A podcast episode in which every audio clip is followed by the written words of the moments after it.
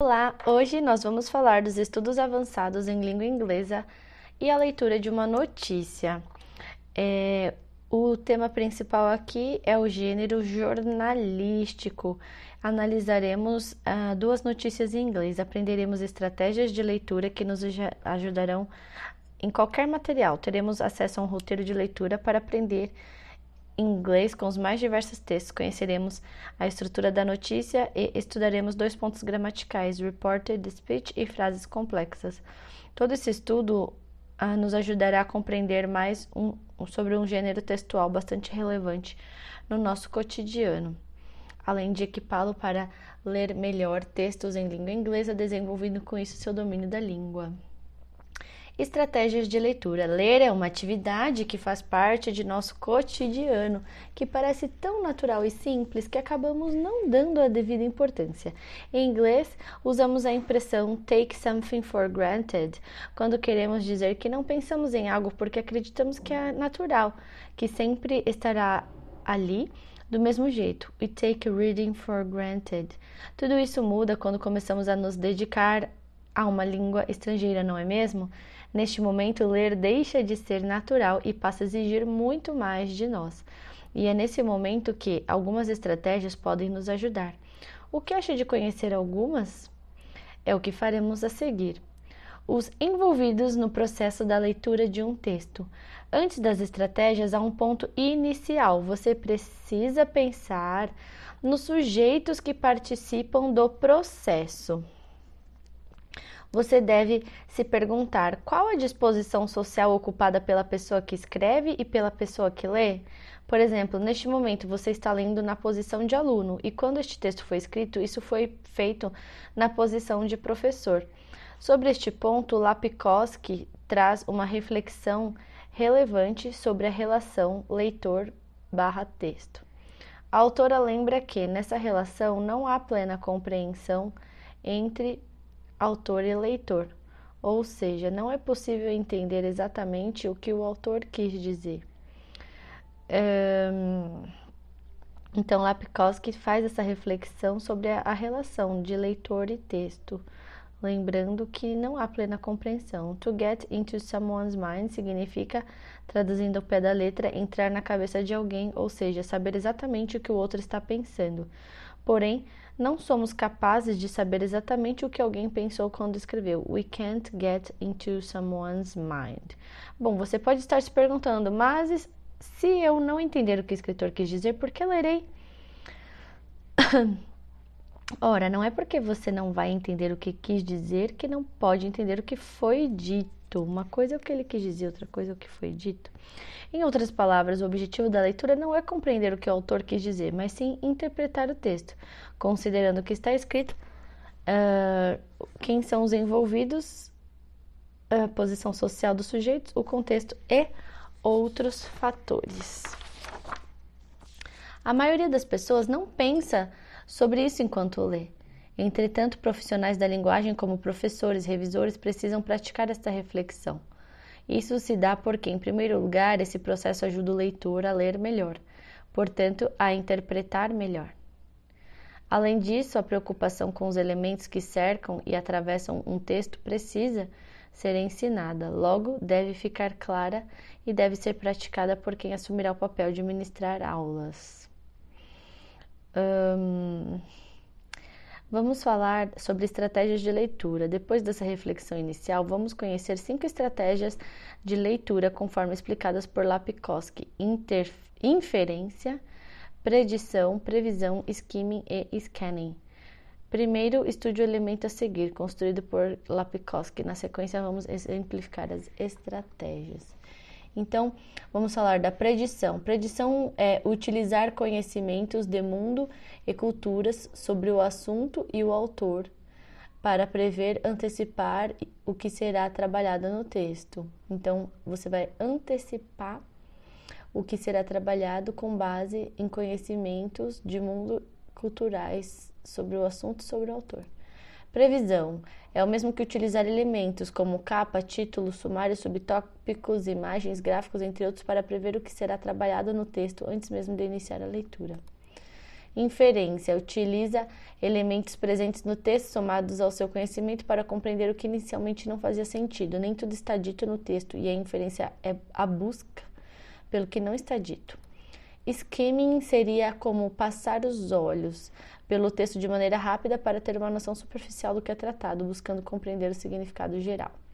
Scanning é o mesmo que passar os olhos pelo texto de maneira rápida para encontrar detalhes que sejam relevantes para determinado objetivo. Agora que temos uma noção inicial sobre estratégias de leitura, vamos aprofundar o elemento, o entendimento, utilizando um texto como exemplo. Trata-se é, de uma notícia ficcional. É, em primeiro lugar, você deve imaginar que se trata de uma notícia escrita por um jornalista que você não conhece, porém publicada em um jornal sério. Você chegou até é, ela por meio de um post no Instagram, feito por uma médica veterinária que atende seu animal de estimação. Então, Imagine que é uma notícia escrita por um jornalista que você não conhece, publicada num jornal sério. Você chegou nela por meio de um post no Instagram da sua veterinária. Percebe que o conjunto de informações te ajuda a ler o contexto e faz com que a produção de sentidos comece antes mesmo da leitura em si? Então, olha só. A produção de sentido começa antes da leitura.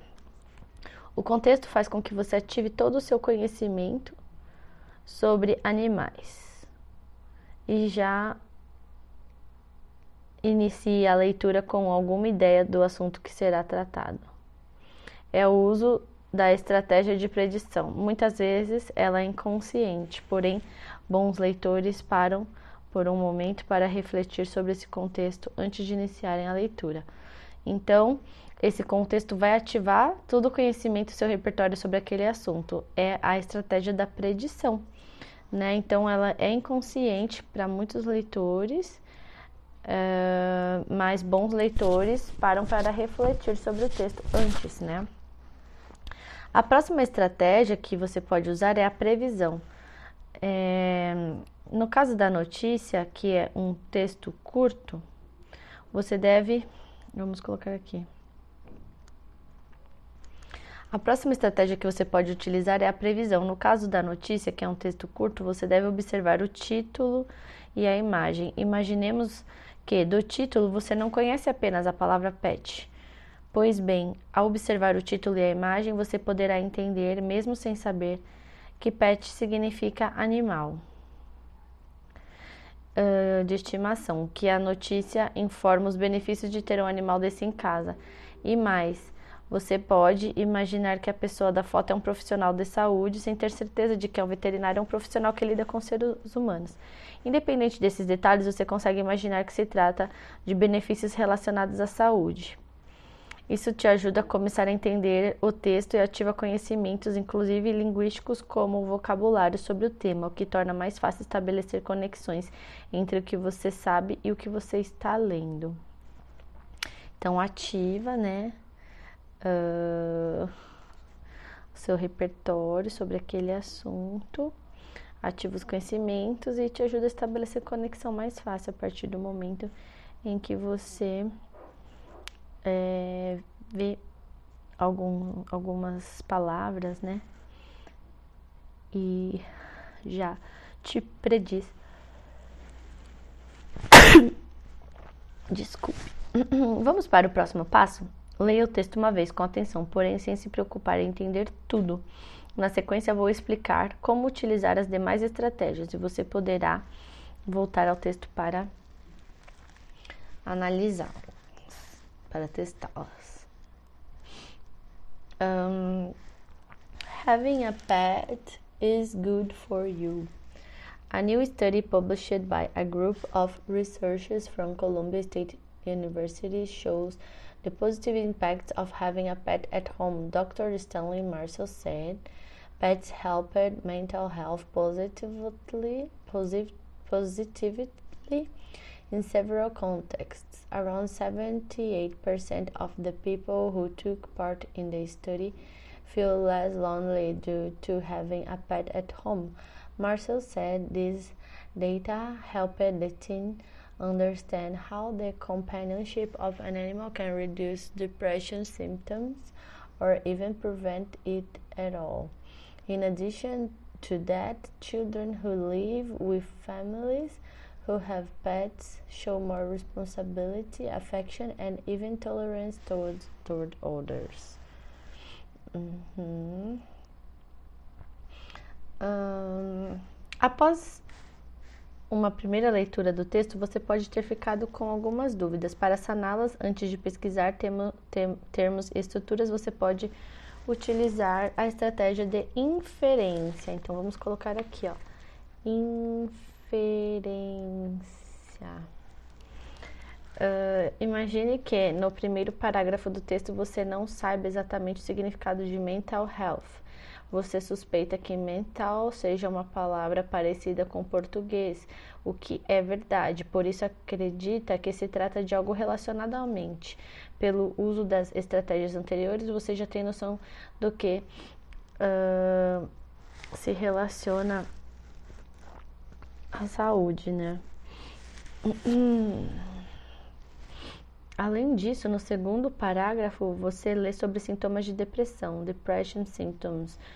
Com todas essas informações, você infere que health significa saúde. Agora, vamos imaginar que seu objetivo com a leitura do texto, com a leitura do texto, não é ler em profundidade, mas sim ter uma ideia geral do que se trata. Você pode apenas passar os olhos sobre ele rapidamente para compreender que se trata de uma notícia que informa diversos benefícios de ter um animal de estimação em casa com foco especial para a questão da saúde. Talvez sua primeira leitura tenha sido assim. Pois bem, essa é o skimming. Skimming.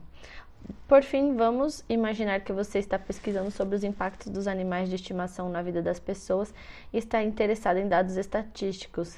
Nesse caso, você vai passar os olhos pelo texto e o que vai se destacar é a porcentagem apresentada. Depois de notá-las, você lê apenas a informação de que 78% dos participantes do estudo se sentem menos sozinhos em virtude de terem um animal de estimação em casa. Neste caso, você utilizou o scanning.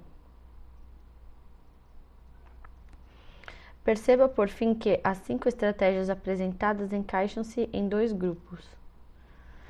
Quando precisamos ler um texto inteiro com alto grau de compreensão do material, como a leitura que você está fazendo agora, um caminho muito produtivo é utilizar as estratégias de predição, previsão e inferência nessa ordem. Quando você tem um texto em mãos e ainda não sabe se o lerá de fato, você pode utilizar o skimming e scanning para tomar decisão. O skimming também pode ser adotado como passo para a leitura profunda, quando associado à previsão. E o scanning também pode ser utilizado quando você precisa encontrar informação específica em um texto, sem muito tempo ou desejo de o ler inteiramente. Por fim, é importante destacar que o objetivo é conhecer as estratégias para utilizar aquela que melhor adapta-se à sua necessidade do momento. Uh, vamos testar aqui o, os conhecimentos, né?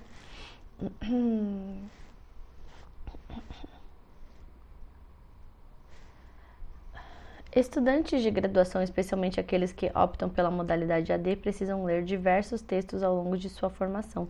Nesse processo, os, o conhecimento de algumas estratégias de leitura, como inferência, predição, previsão, skimming e scanning, pode auxiliá-los a navegar pelos estudos com maior facilidade e eficiência. Imagine um aluno lendo um material de uma disciplina de seu curso e assinale a única alternativa em que a estratégia apresentada está corretamente exemplificada. Predição: o aluno já estudou o material, volta a ele para encontrar o motivo de ter errado uma pergunta sobre o teste. Previsão: antes de começar a ler o texto, o aluno busca o currículo do autor para se inteirar de sua formação e de seus interesses de pesquisa. Inferência. Antes de começar a ler o texto, o aluno observa títulos, subtítulos e imagens para obter uma noção geral do assunto. Skimming. O aluno passa os olhos pelo texto e consegue ter uma noção geral da ideia do material. Acho que é essa. Scanning. Ao se deparar com uma palavra desconhecida, o aluno reflete sobre o contexto e consegue entender o significado. sinceramente, eu acho que a resposta é skimming. Yes, acertei, acertei. Agora nós vamos falar sobre o texto jornalístico. Uh, no início, nós lemos uma notícia sobre os benefícios de ter um animal de estimação. Agora, conheceremos um pouco mais sobre a estrutura desse tipo de texto. Então, para isso, vamos analisar dois exemplos. A estrutura de uma notícia. Vamos agora conhecer a estrutura de, típica de uma notícia. O primeiro detalhe diz respeito ao momento em que o jornalista conta para o leitor o fato mais importante sobre o que está noticiando. É, o fato mais importante, né? Uh, volte, no, volte na notícia. Having a pet is good for you. E tente identificar o fato mais importante. Depois de fazer sua análise, leia o próximo parágrafo. O fato mais importante da notícia aparece já no primeiro parágrafo. Dr. Stanley Marcel said pets helped mental health positively in several contexts. O Dr. Stanley Marcel disse que animais ajudam positivamente na saúde mental em diferentes contextos. E a notícia costuma ser assim. Sobre isso, leia que o que diz Rich. A hard news story presents the key facts in the first few paragraphs. If a new story were a mystery story, you would solve the mystery in the beginning and then devote the rest of the story to telling the reader how and why it happened. O que a autora nos explica é que uma notícia típica traz já no início do texto o fato principal, né? Então aqui a primeira coisa é fato principal. A metáfora construída é com um texto de mistério. Se a notícia fosse uma história de mistério, um assassinato, por exemplo, nós começaríamos a resolução já no início do texto. Quem é o assassino, por exemplo? E na sequência, entenderíamos com detalhes o que aconteceu. Depois, é, desdobramentos, né? Desdobramentos do que aconteceu. A notícia, segundo Costa 2014, deve ser verdadeira e parecer verdadeira. Tanto é verdade que a notícia falsa recebeu outro nome, muito conhecido atualmente como fake news. É justamente por isso que organizamos os fatos por importância ou por interesse, considerando sempre o que se espera do leitor. Além disso, essa organização ajuda tanto a convencer o leitor a ler o texto, quanto a convencê-lo da veracidade do que está escrito. Ao mostrar de início o ponto central, o escritor busca construir uma relação de confiança com o leitor. Como o autor de uma notícia precisa contar o ponto central logo de início, dois elementos são de fundamental importância para a escrita de uma notícia. Então, a estrutura de uma notícia, né, é o fato principal logo de cara. E ele está falando aqui que ela precisa parecer verdadeira, não basta ser verdadeira, né? Então essa organização essa organização ajuda a convencer o leitor a ler o texto, é, quando a convencê-lo da veracidade, ao mostrar de início o ponto central, mostrar de início o ponto central, o escritor busca construir uma relação de confiança. Isso, então vamos lá, mostrar de início o ponto central. Uh, como o autor de uma notícia precisa contar o ponto central logo de início, dois elementos são de fundamental importância para a escrita é, de uma notícia: headline e lead. Então, é, o, o ponto central tem que ser apresentado logo de início. Vamos colocar aqui. Ponto central logo de início é, que seria o headline e o lead. Em inglês chamamos de gist, a ideia de um texto.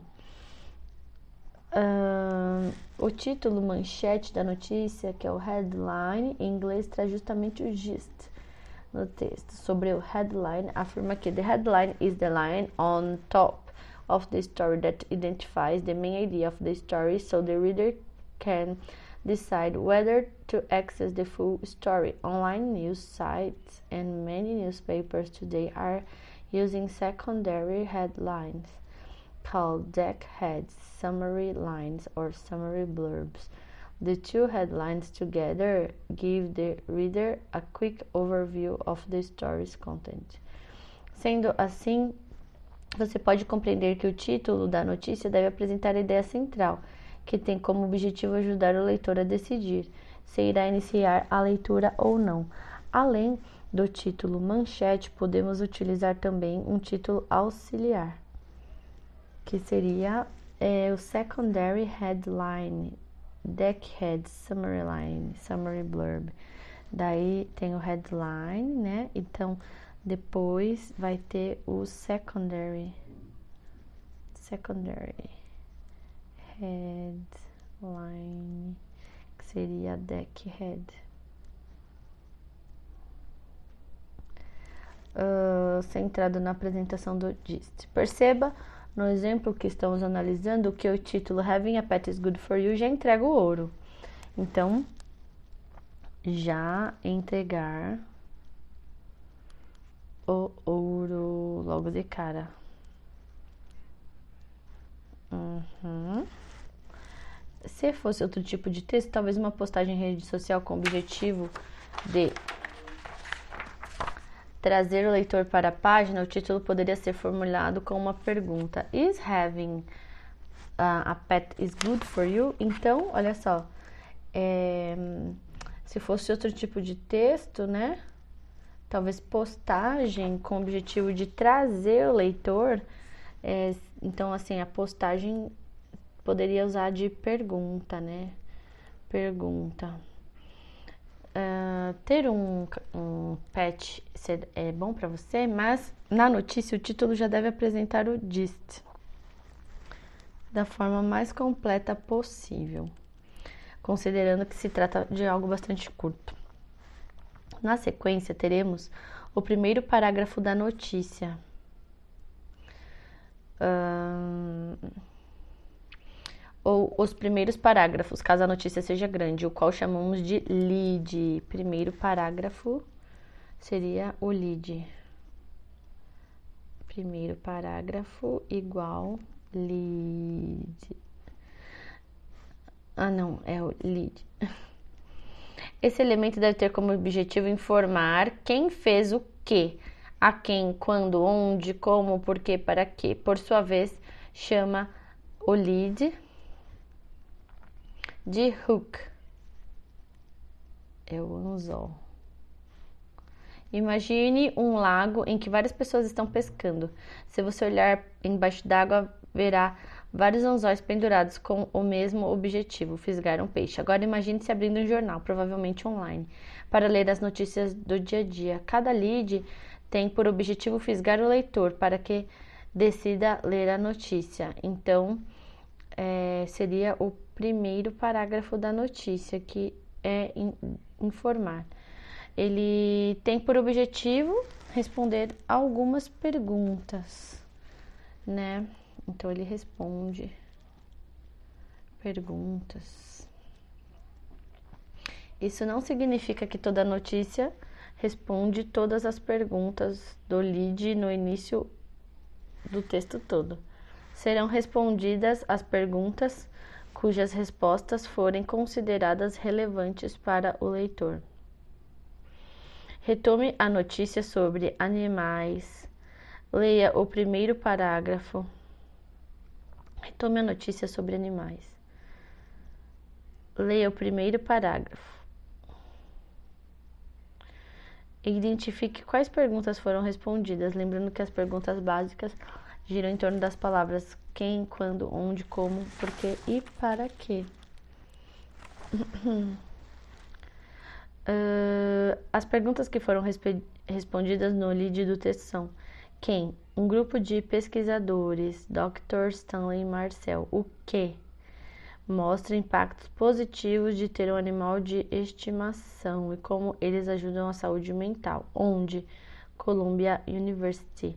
Em seguida, devemos dar sequência ao corpo do texto, que, conforme Costa, deve documentar o que foi apresentado no lead para que o leitor possa compreender melhor. Então, é o corpo do texto, né? Então, aqui seria o lead, e agora falando do corpo. É, então, tem aí, ó headline, secondary line, lead, body of the story. Então, é o título, um, su, subtítulo, né? Subtítulo. Aí tem as perguntas e o body. Uh, o primeiro. Uh, devemos dar sequência ao corpo do texto que documento que foi apresentado no lead para que o leitor possa compreender melhor o que é exposto. No corpo do texto deve ser apresentadas citações de fontes, quotes, que são falas das pessoas, com quem o autor da notícia conversou antes de escrever o texto, os fatos, um, a verdade do que aconteceu um, com os animais de estimação. É, então, no corpo do texto são apresentadas citações, que são as falas, os fatos, né? As verdades. Uh, e volta ao texto sobre animais de estimação. Leia o segundo e terceiro parágrafos, identifique as quotes e os facts. O primeiro fact diz respeito a uma porcentagem around 78%. Então, Uh, ah, 78% das pessoas que participaram do estudo sentem-se menos solitárias por conta de terem um animal de estimação em casa. A primeira quote vem de forma indireta, conforme estudaremos no próximo tópico. Marcel said this data helped the team understand how companionship. Uh, que os dados ajudaram o time a entender como a companhia de um animal pode reduzir os sintomas de depressão ou preveni-los totalmente. Por fim, há um fato que traz o fechamento da notícia. In addition to that, children who live with families who have pets show more responsibility, affection and even tolerance toward others. Além disso, crianças que vivem com famílias que têm animais de estimação demonstram mais responsabilidade, afeição e tolerância até com os outros. Confira o infográfico a seguir com um resumo dos elementos constitutivos de uma notícia. Então, temos aqui um funil que é o headline, o secondary headline, o lead e o body of the story. Um, para cego ver. É, esse é, infográfico interativo é, de, do título New Structure no modelo hambúrguer com botões. Oxe, o que, que ele tá falando? Que coisa doida. Uh, oxe. Hum. Ah, tá. Esse... Ah, tá. O headline. The headline presents the main idea of the text. It must already show to the reader the main point of the story. It creates to convince the reader, the reader she should read the whole piece of news.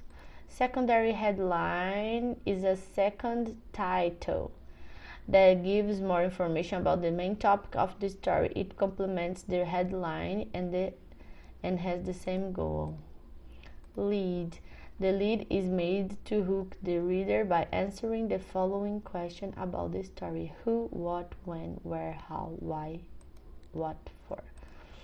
The lead is made to hook the reader by answering the following questions about the story who, what, when, where, how, why, what for. Uh, the lead is made to hook the reader by answering the following questions uh, about the story who, what, when, where, how, blah, blah, blah.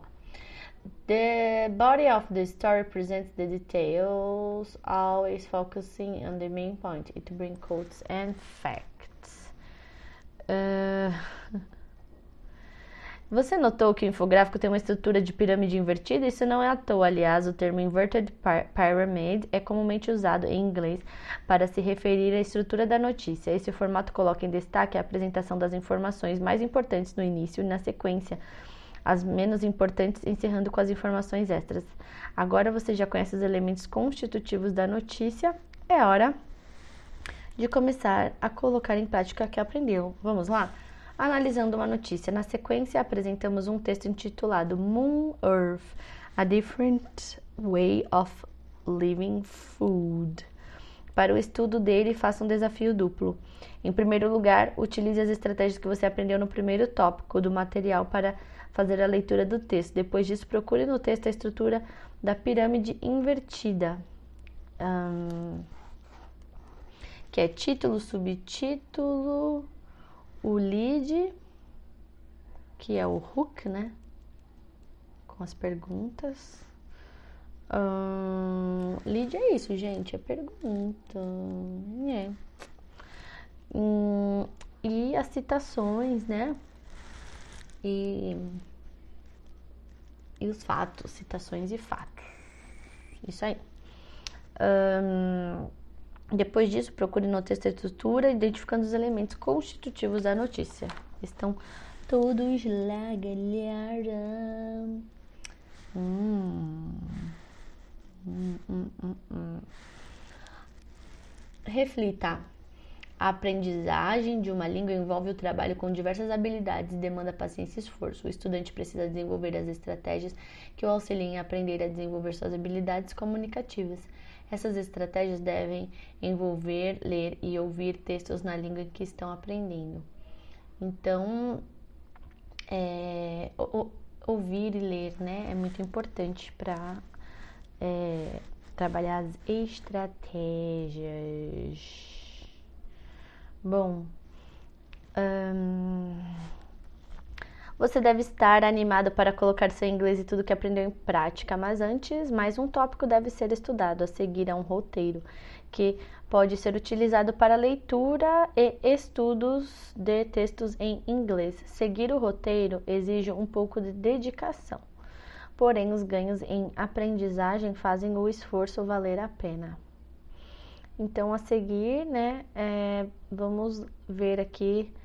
Uh, algumas é, algum roteiro, né, para leitura de textos em inglês. Siga os passos a seguir com atenção e carinho para realizar a leitura de textos em inglês sempre que possível. Antes de ler, utilize a predição, refletindo sobre o contexto da produção e o autor. Leia o texto duas vezes sem parar em virtude de palavras, expressões ou mesmo frases que não façam sentido inicialmente. Essa leitura força o cérebro a entender a mensagem geral, o gist, é, e preparar para aprender novas palavras e estruturas. Aqui, utilize a previsão e inferência para entender o máximo possível do texto. Leia o texto mais uma vez, grifando, destacando, anotando tudo que não faz sentido para você. Agora você pode parar sempre que parecer algo que não entende, ou ler marcar tudo e pesquisar depois. Recomendo testar as duas estratégias para verificar qual funciona melhor para você. Pesquise todas as palavras desconhecidas em um bom dicionário e tente entender em detalhes o que está escrito. Utilize bons dicionários para fazer sua pesquisa.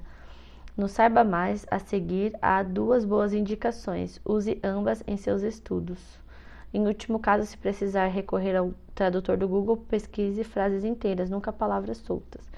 Então, depois é, que você já entendeu a, por predição o contexto é, e o, o autor, uh, vamos usar de previsão e inferência, né, fazendo uma leitura geral.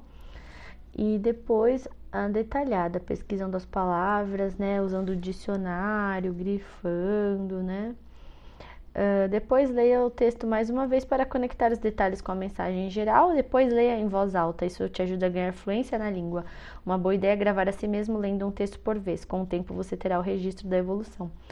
Por fim, revise o texto uma semana depois, utilizando skimming para relembrar o gist e scanning para relembrar alguns detalhes.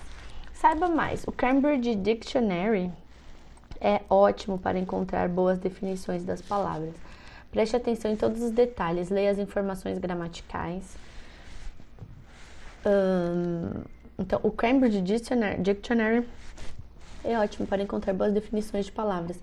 Preste atenção em todos os detalhes, leia as informações gramaticais, ouça a palavra várias vezes, atentando-se para a escrita da pronúncia, leia a, a definição e os exemplos. Primeiramente, procure a palavra usando uma das opções de dicionário apenas em inglês. Se precisar, recorra ao dicionário inglês-português. Use este dicionário para pesquisar palavras e pequenas expressões. O Longman apresenta seu ponto forte nos exemplos. Depois de entender o significado de uma palavra, é fundamental ver seu uso em exemplos reais. E é isso que o Longman traz. traz. Sendo assim, depois de usar o Cambridge, pesquise no Longman e leia pelo menos cinco exemplos. Aproveite os exemplos com áudio. Uh, agora que você já tem o roteiro, avance para o próximo subtópico. É nele que você vai colocar em prática o que está aprendendo. Estratégias de leitura e estrutura da notícia, utilizando um roteiro de leitura voltado para a aprendizagem da língua inglesa. Uma notícia e muita mão na massa. Chegou a hora a seguir uma notícia para você colocar a mão na massa e praticar o que está aprendendo. Imagine que o texto foi publicado na página de um portal que você acompanha diariamente na seção de negócios.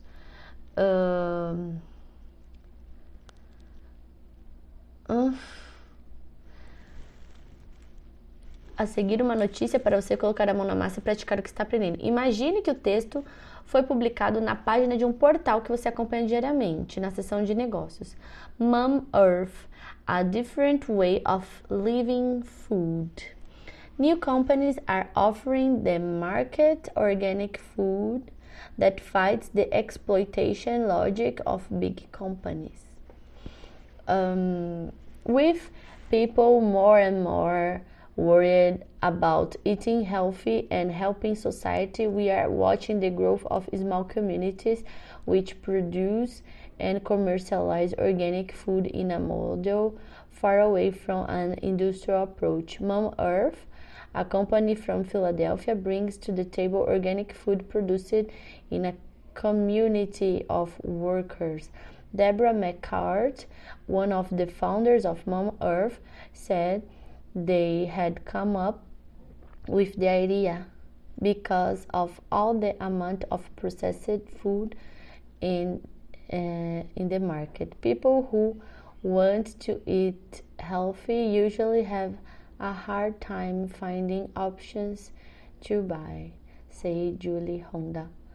Uh, então, deixa eu ver. Deborah McCart, one of the founders of Mom Earth, said had they had come up with the idea because of all the amounts of processed food in the market. People who want to eat healthy usually have a hard time finding options to buy. Mm.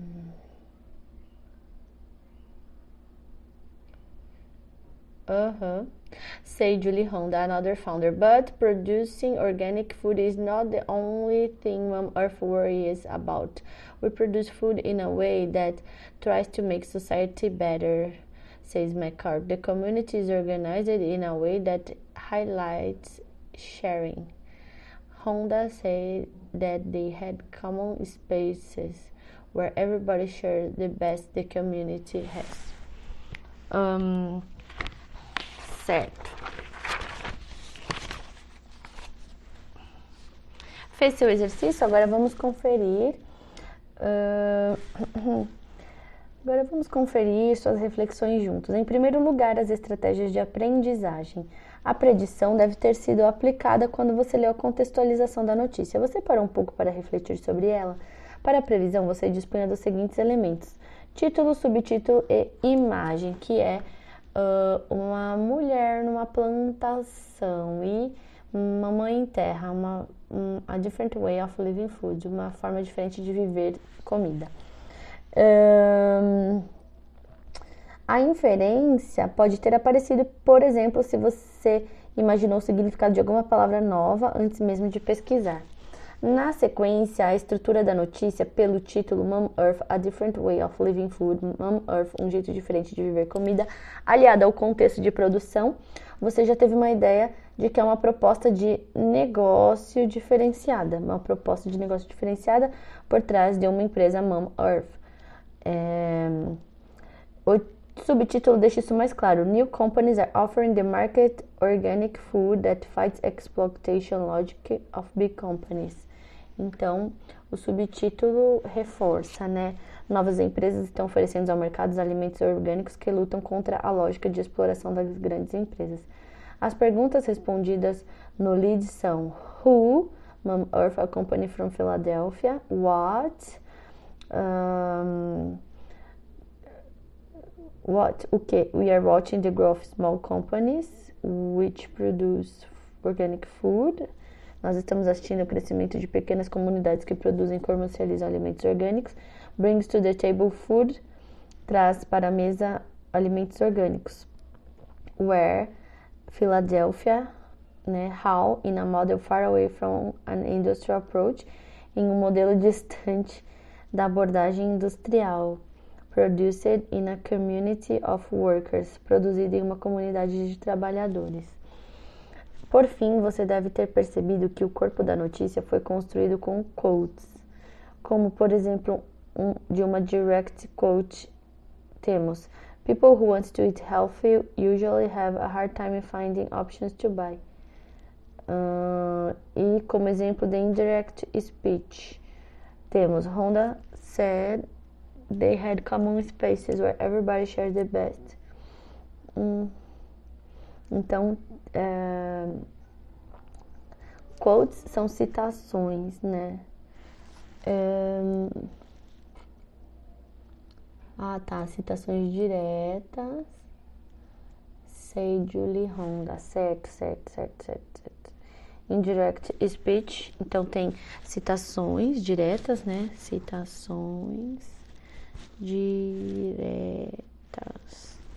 E como exemplo de indirect speech temos Honda said that uh, eles têm um espaço público, né?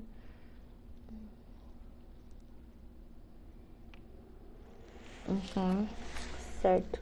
Indirect tem indiretas, seriam os é, speech, discurso indireto, discurso indireto. Agora você já conhece a estrutura das notícias e tem um roteiro de leitura ótimo para seguir seus estudos da língua inglesa. Que tal pesquisar uma notícia em inglês sobre um tema que te interessa e realizar a leitura de acordo com o roteiro? Teste seus conhecimentos. A pirâmide invertida é a técnica de redação dominante no jornalismo há mais de 100 anos. Consiste na hierarquização das informações do mais para o menos importante. Uh, os acontecimentos não são relatados por ordem cronológica, mas sim por ordem de importância. Sobre a aplicação da técnica mencionada, assinale a resposta correta. É, o título ou manchete, objeto opcional na estruturação de uma notícia, não é opcional, então já está descartado. O subtítulo, objeto obrigatório na estruturação de uma notícia, deve apresentar informações complementares é, em relação ao título. Não sei se é obrigatório, acho que é. O lead, forma como chamamos o início da notícia, busca responder às perguntas: quem, quando, onde, como e para quê. No corpo da notícia podemos encontrar fatos é, que são frases ditas por envolvidos ou testemunhas. Não, não são fatos que são frases. Frases são citações, né? No corpo da notícia podemos encontrar citações que consistem no relato de detalhes do que aconteceu. Não, são frases. Então eu acho que é A B, gente. Vamos ver, vou responder aqui. Hum. O erro da alternativa é, ele não é obrigatório. Então, hum,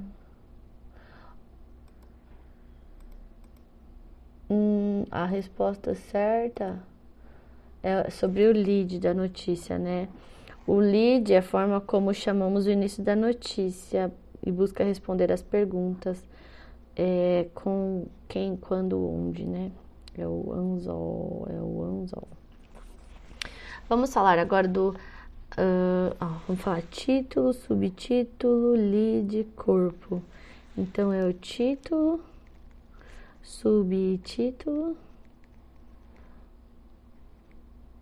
subtítulo, lead, corpo, questions, fatos e citações.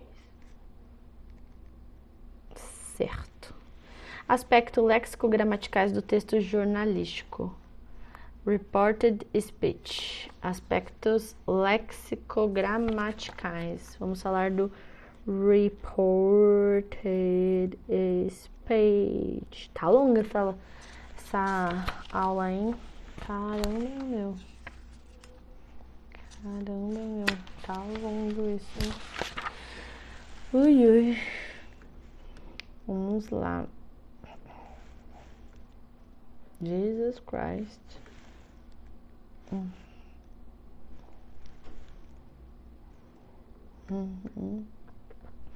Neste tópico, voltaremos nosso olhar para um aspecto léxico-gramatical da língua inglesa presente em notícias, o qual conheceremos como reported speech.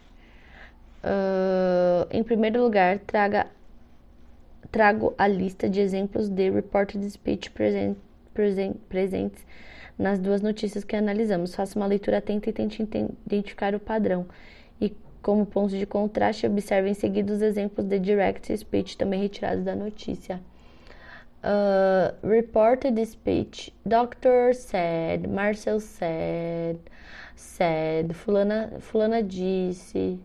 E o direct é uh, a citação, né?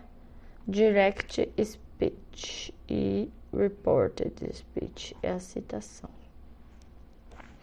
O que você precisa compreender inicialmente nos exemplos é que tanto o reported speech quanto o direct speech são formas de controlar algo, de contar algo que foi contado. Se você ouve algo e repete, escreve exatamente o que foi dito entre aspas. Você está usando direct speech, porém, o mais comum é o uso do reported speech, que tem alguns detalhes que serão apresentados adiante. Em ambos os casos, iniciamos com um sujeito que se refere a quem disse a frase originalmente e então utilizamos said. Vamos analisar com mais calma o que consta nos exemplos de reported speech acima? No primeiro exemplo, a frase dita originalmente pelo Dr. Stanley Marshall seria: Pets uh, help mental health positively in several contexts. Nesse caso, o tempo verbal transforma-se do present simple para o past simple. No segundo exemplo, a frase original também foi enunciada no present simple, o que nos leva ao past simple do reported speech. No terceiro caso, a frase dita por Deborah McCart foi We came up with the idea because of all the amount of processed food in the market. A primeira alteração foi a mudança do we, que inclui McCart e as outras fundadoras da empresa, para they, visto que no reported speech quem enuncia é uma pessoa que não faz parte do grupo. Além disso, o past simple uh, came transforma em past perfect had come. No último exemplo, temos a transformação de um we em they e de um present simple em past simple. Cole explica que é, ao usarmos o reported speech, nós transmitimos o sentido do que foi dito. Ao usarmos o reported speech, nós usamos o sentido do que foi dito. Ah, mas não as palavras, sim, usamos o sentido do que foi dito, mas não as palavras. O verbo said utiliza nessa estrutura é chamado de reporting verb e pode ser trocado por outros, sempre no passado. Told me, explained, stated. Além de utilizar reporting verb, algumas alterações na frase são necessárias: mudança do tempo verbal mudança de pronomes, expressões de tempo e de lugar. Hum, I se torna he, she, por exemplo. Expressões de tempo today se torna the following day, por exemplo. Estude com atenção como funcionam as alterações de tempo verbal para o reported speech na tabela a seguir. Na primeira coluna aparece o que seria direct speech ou o que a pessoa de fato falou. Na segunda você pode ver como fica a frase se alguém contar, reportar o que foi dito. Então, vamos ver, vamos ver, vamos ver. Hum, hum, actual words. Present simple. I live in a small flat, she said. Reported speech. She said she lived in a small flat. Present continuous. I'm leaving on Tuesday, I said. Past, uh, reported speech. Uh, I said that I was leaving on Tuesday. Uh, vamos lá. Direct. I learned a lot. He said he had learned a lot. Mr. Jackson has left, she said. She said that Mr. Jackson had left. I will help you, she said. She said she would help me. We are going to be late. Uh, we're. I said that we are going to be late. I can't find my money. He said he couldn't find his money. Um, deixa eu ver.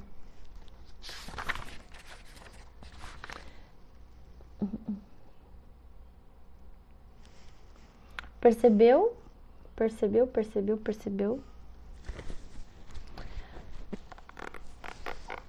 Percebeu como os tempos verbais mudam em todos os casos? Além disso, expressões de lugar e de tempo também precisam ser adaptadas, pois os referenciais mudam. Vamos analisar alguns exemplos.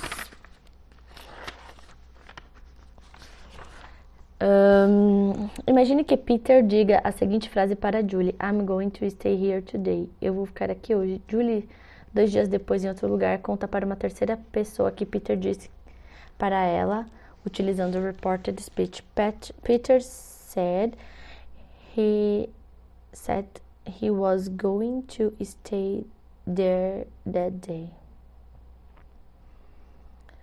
Peter disse que ele ficaria lá aquele dia. A primeira mudança é o pronome de I para he. A segunda é, é no tempo verbal, que se altera conforme o que você viu no quadro. A terceira mudança é a alteração de here para there. Perceba que o lugar não mudou. Não faz sentido que, se o lugar mudou, não faz sentido manter a palavra aqui. Sendo assim, usamos there. A última mudança é de toda para that day a lógica today para that day. A, a lógica é a mesma. O dia mudou, logo a palavra today não faz mais sentido no reported speech. Vamos ver outro exemplo? Observe a frase We will go there tonight. Nós vamos lá hoje à noite. Essa frase foi dita por Mark para John, sendo que o pronome we se refere ao próprio Mark e também a um amigo. O detalhe aqui é que there se refere a uma festa na casa de John e este usa o reported speech durante a festa. Antes de seguir a leitura, tente construir a frase no reported speech. Ela fica assim. É, Mark falou: Nós vamos lá hoje à noite. We, are, we will go there tonight. Mark said they would come here tonight. Uhum. As mudanças de we para they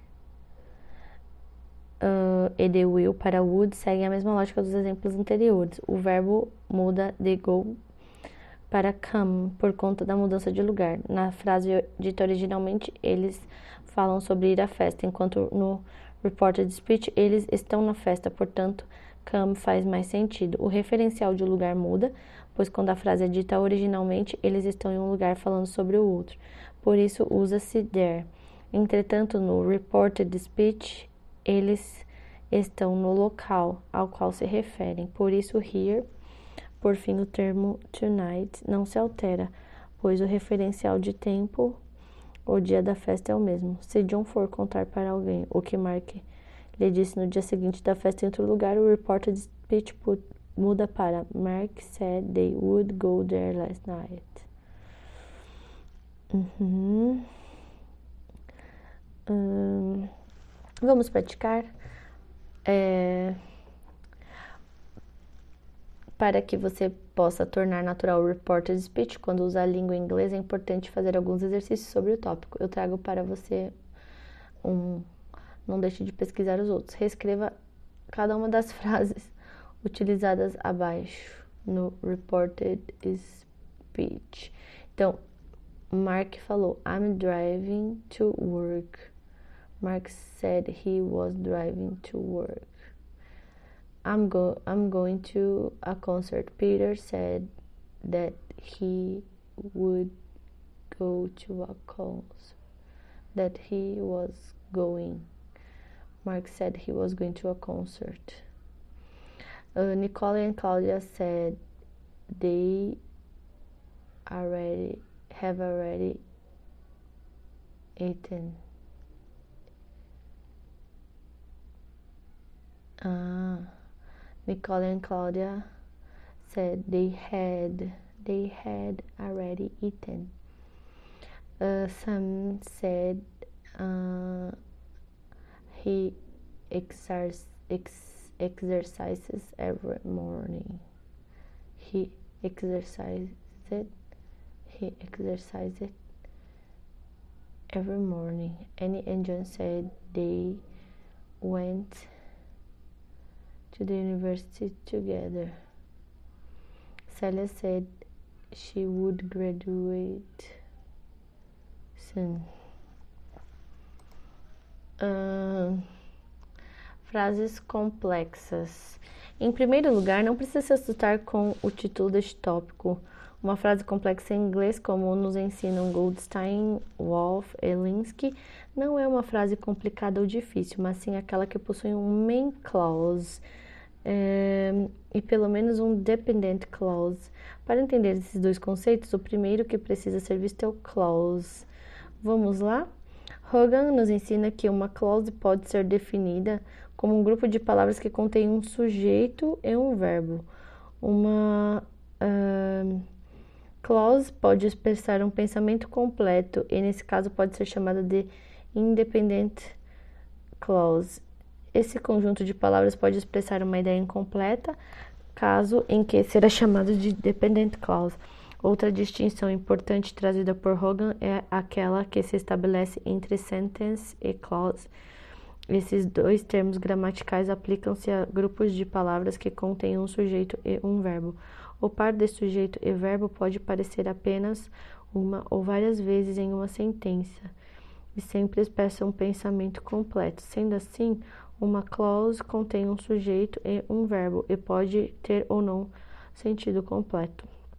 A sentence, por sua vez, apresenta o par sujeito e verbo uma vez ou mais e nem sempre terá sentido completo. Agora que você já entendeu o que são clauses, vamos ao estudo das frases complexas. A lógica aqui é procurar nas frases uma parte que represente a ideia central e outra que a complemente. Uma maneira prática de identificar clauses é começar pelo verbo. Observe a frase e procure o verbo que indica uma ação ou um estado. Após identificar o verbo, você deverá encontrar o sujeito. Então, clause igual verbo mais, né, sujeito. Depois, basta contar quantos pares de sujeito e verbo estão presentes para identificar o número de clauses. Vamos ver isso na prática? Observe duas sentences a seguir, retiradas de Hogan, e tente identificar os verbos e os sujeitos. I own a beautiful cat. I own a beautiful cat. Her fur is glossy black, and after I brush it, her eyes glow with pleasure, and she snuggles in my arms with loud purrs of contentment. No primeiro exemplo, o trabalho é mais simples. Há apenas um verbo e um sujeito. Você consegue identificá-los? o verbo é on e o sujeito é I, sendo assim temos uma clause, ela traz sentido completo. Já no segundo, um pouco mais de atenção é necessário. Observe a sentença com todos os verbos sublinhados. I own a beautiful cat. Her fur is glossy and black. After I brush it, her eyes glow with pleasure and she snuggles in my arms with loud purrs of contentment. Traduzindo, eu tenho uma gata bonita uh, e o pelo dela é lustroso e preto. Depois que eu escovo, os olhos dela brilham com prazer e ela se aconchega nos meus braços, ronronando de alegria. Se você grifar os verbos em português, irá notar que há um a mais, ronronar. Por isso porque não temos um substantivo para pôr, que teve que ser traduzido com o verbo ronronar. Nesse, nesse segundo exemplo, podem ser encontrados cinco verbos cada um com seu sujeito, ou seja, temos cinco clauses. A maioria delas traz um sentido completo. A exceção é after I brush it. Temos o verbo brush e o sujeito I. Porém, fica claro que algo está faltando. O que acontece depois que a dona do gato escova? Trata-se, portanto, de uma dependent clause. Para avançar na compreensão das frases complexas, seguem três frases retiradas de Barclay e Sandoval e comentadas para que você compreenda a estrutura. A primeira, as Tabitha stood in the rain, she could feel the water dripping in her boots.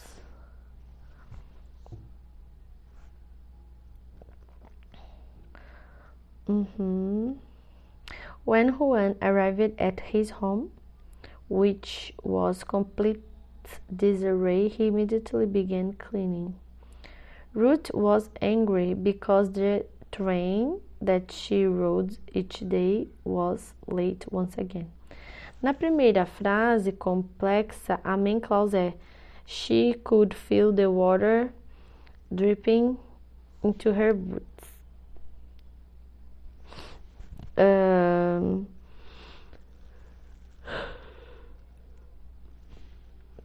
Perceba que se trata de uma frase que seria capaz de transmitir uma ideia sozinha. Diferente da dependent clause, que é Tabitha stood in the rain.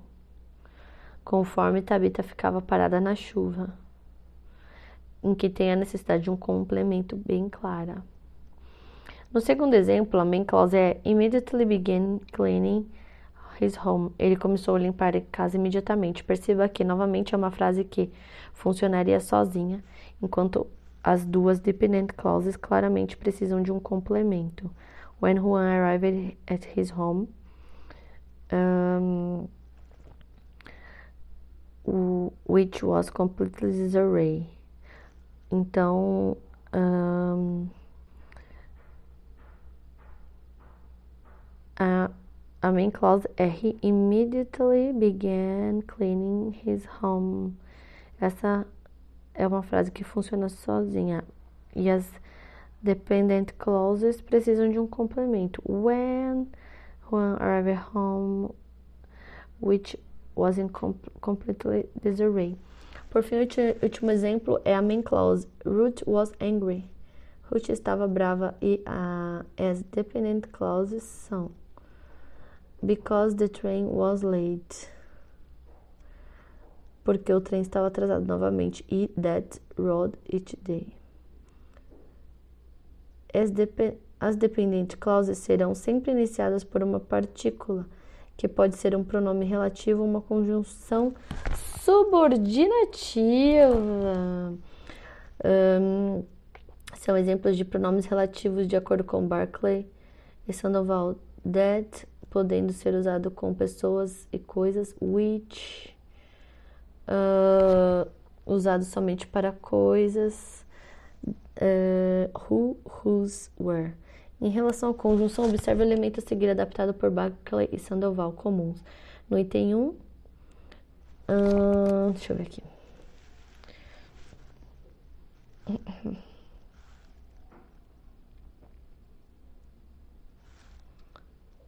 Temos vários aqui.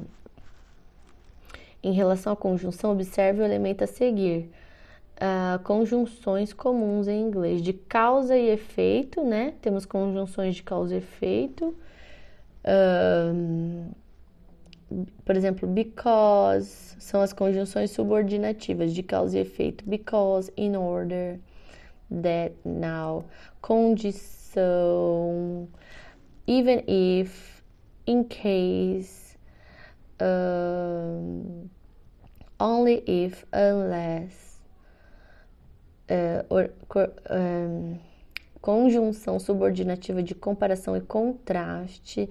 As if, even though whereas, conjunção subordinativa de maneira, que expressam como algo é realizado, as if, as though, conjunção subordinativa de oposição, although, though, whereas, while, conjunções subordinativas de lugar, where, wherever, conjunções subordinativas de tempo, after, before, when, until você percebeu que o ponto central das frases complexas é sua interrelação?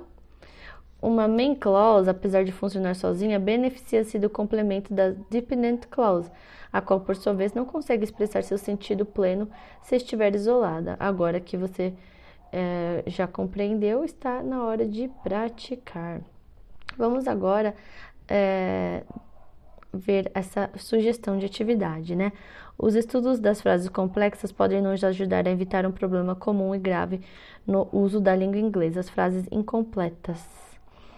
É, se você constrói uma dependent clause sem um complemento, ela está errada. Daí a importância de identificá-la. Encontre uma notícia ou um jornal de confiança em inglês. Caso não conheça nenhum, comece sua pesquisa procurando quais são os melhores jornais em inglês do mundo. Escolha um texto de um tema que te interessa. Faça a leitura usando um roteiro presente neste estudo e também aplicando as estratégias de leitura que você aprendeu. Verifique a partir do modelo da pirâmide invertida se o texto é ou não uma notícia. Por fim, identifique as frases complexas presentes nele. Aqui vemos uh, algumas dicas de material complementar com o filme Todos os Homens do Presidente, que conta a história de um escândalo de corrupção que aconteceu nos Estados Unidos e que é, ficou conhecido no Watergate. O interessante do filme é que ele conta a história pela perspectiva dos jornalistas, de modo que você pode conhecer melhor esse mundo. Uh, tem o livro Building Better Grammar e outro livro que é Writing and Reporting News Coaching Method. Conclusão, uh, vamos lá falar um pouquinho da nossa conclusão, galera.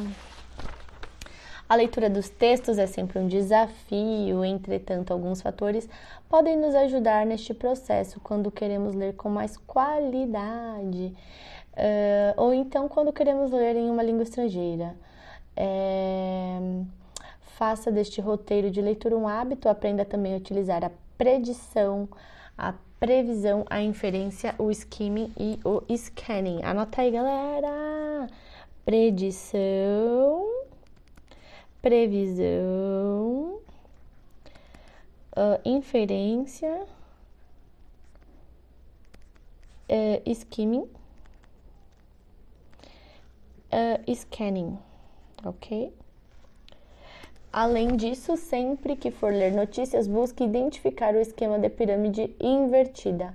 Reported speech e as frases complexas são estruturas comuns na língua inglesa e seu domínio te ajuda a construir e a produzir textos diversos.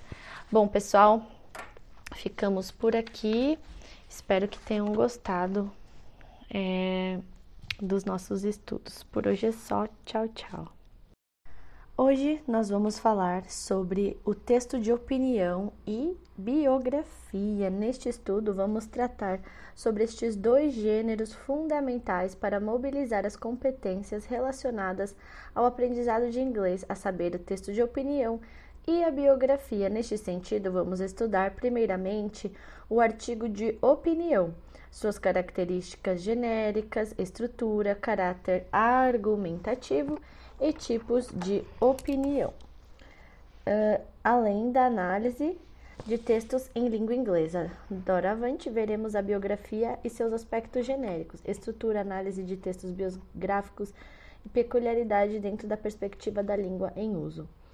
Em cada um desses gêneros, vamos abordar aspectos gramaticais fundamentais para a compreensão e para a produção desses textos.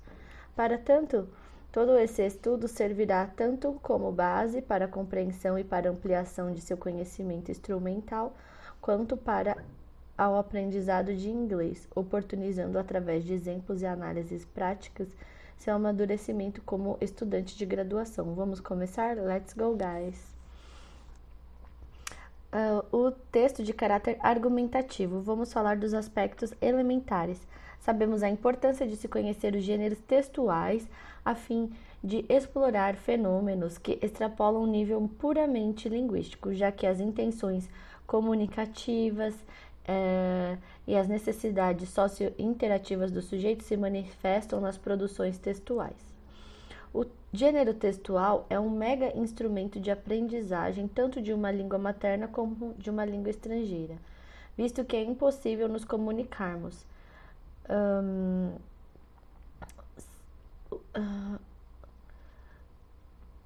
seja de forma verbal ou não, sem fazer uso desse objeto de ensino e aprendizagem.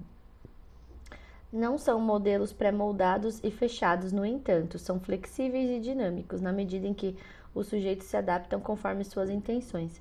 Muitos desses gêneros extrapolam o nível descritivo, injuntivo e narrativo, alcançando a esfera argumentativa, sendo essa uma das características mais requeridas no segmento acadêmico e em processos seletivos de modo geral. Ressalta-se aqui uma observação a qual devemos ter bastante acuidade. Não existe, via de regra, textos essencialmente descritivos, injuntivos, narrativos e dissertativos argumentativos. Cada um desses, dessas tipologias, por sua vez, é identificada quando predominam nas variadas produções de gêneros textuais.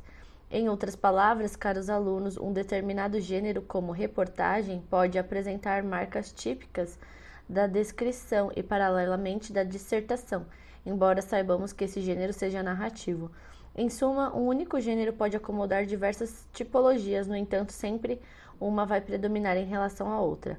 No tocante à dissertação argumentativa, Bassalo estabelece a diferença entre dissertar, argumentar e persuadir.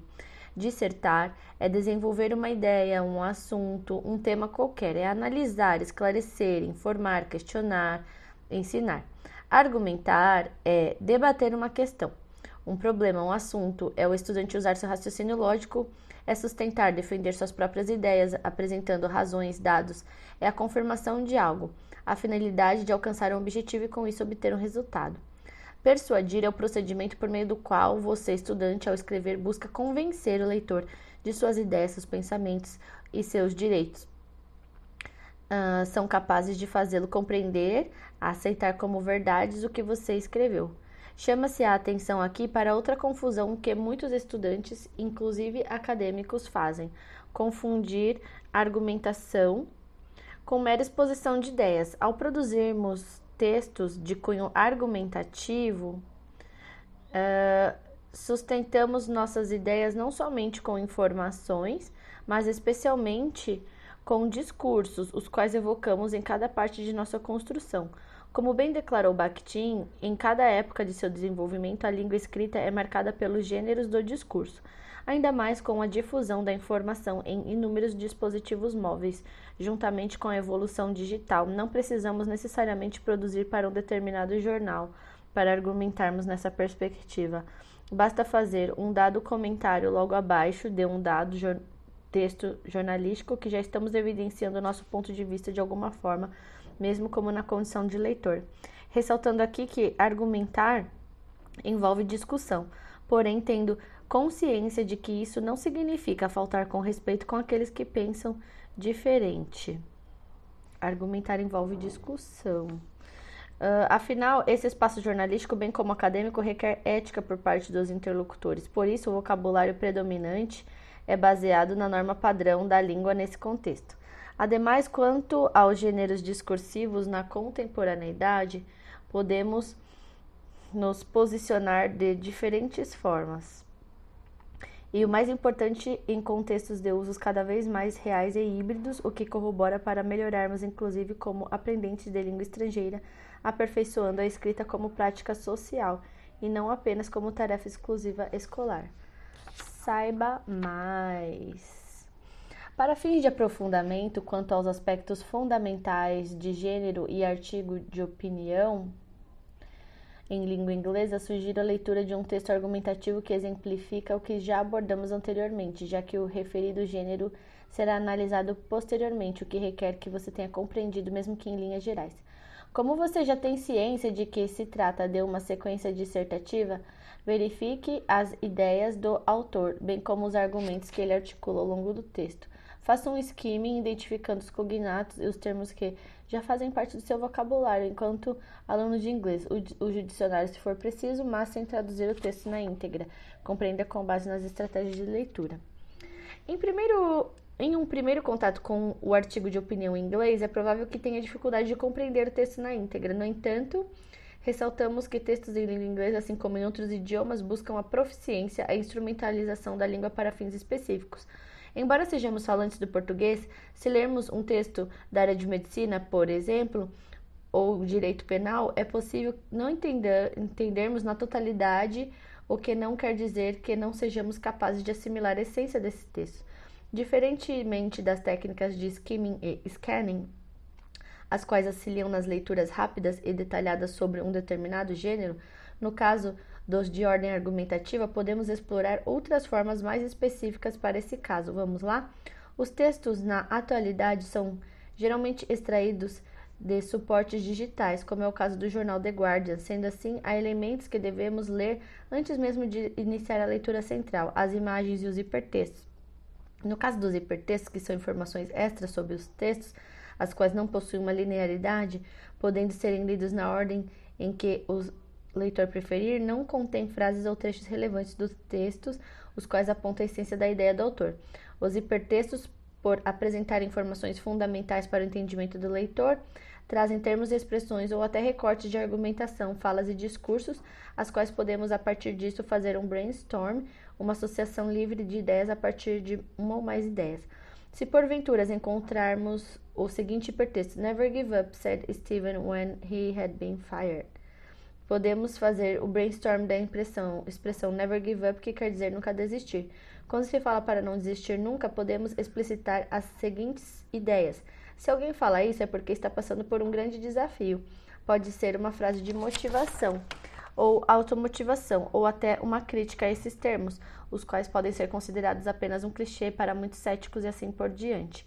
Uma notícia em inglês, por ser mais pontual, pode ser pode, em uma, uma notícia em inglês, por ser mais pontual, podem ser utilizadas as estratégias elencadas anteriormente. Entretanto, quando se trata de textos argumentativos, dependendo da complexidade, você deve conhecer outras maneiras de ler gêneros opinativos.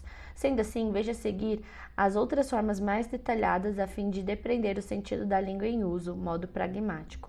A leitura da imagem, somada ao conhecimento prévio do leitor, constituem-se como preliminares importantes na hora da leitura de um texto em língua estrangeira.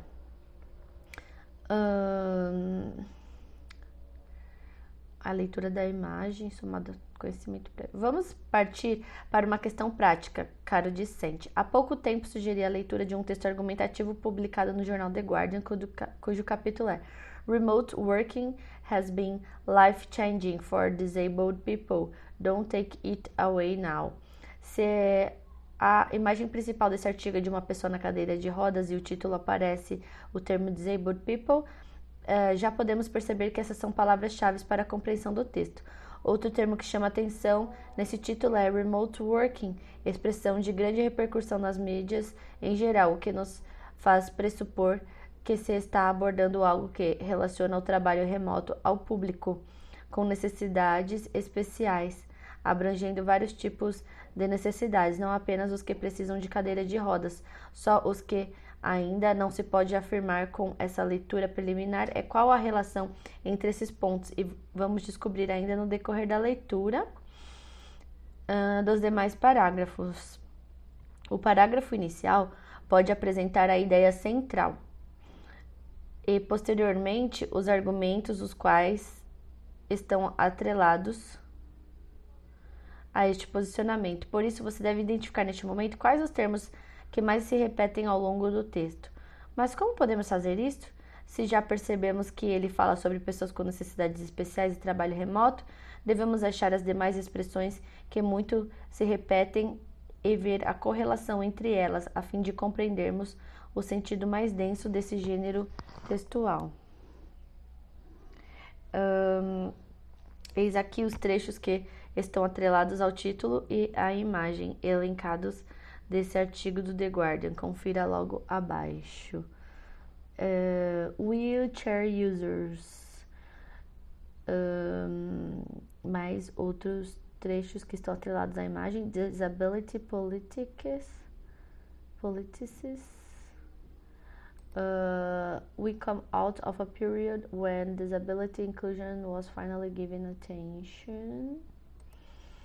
In the first lockdown, I reported that society was opening up to millions of disabled and chronically ill people as virtual living. No primeiro lockdown, relatei que a sociedade estava abrindo para milhões de pessoas com deficiências e doenças crônicas como, como uma vida virtual. Você percebeu como os termos acima nos conduzem para o enfoque central do texto? Além disso, é possível identificar as ideias que mobilizam os argumentos do autor no seguinte trecho: The past year brought new opportunity. O ano passado trouxe novas oportunidades. Observando esse discurso, podemos perceber que vai de encontro às dificuldades enfrentadas desde o início da pandemia, como crises, desemprego, falências e mortes. Esse ponto de vista no artigo de opinião evoca outros sentidos que extrapolam o nível sintático semântico. Então, esse ponto de vista no artigo de opinião, né? Artigo de opinião. Vamos escrever aqui grande artigo de opinião. Evoca outros sentidos que extrapolam o nível sintático semântico para o pragmático e até da análise do discurso, se for aprofundar mais.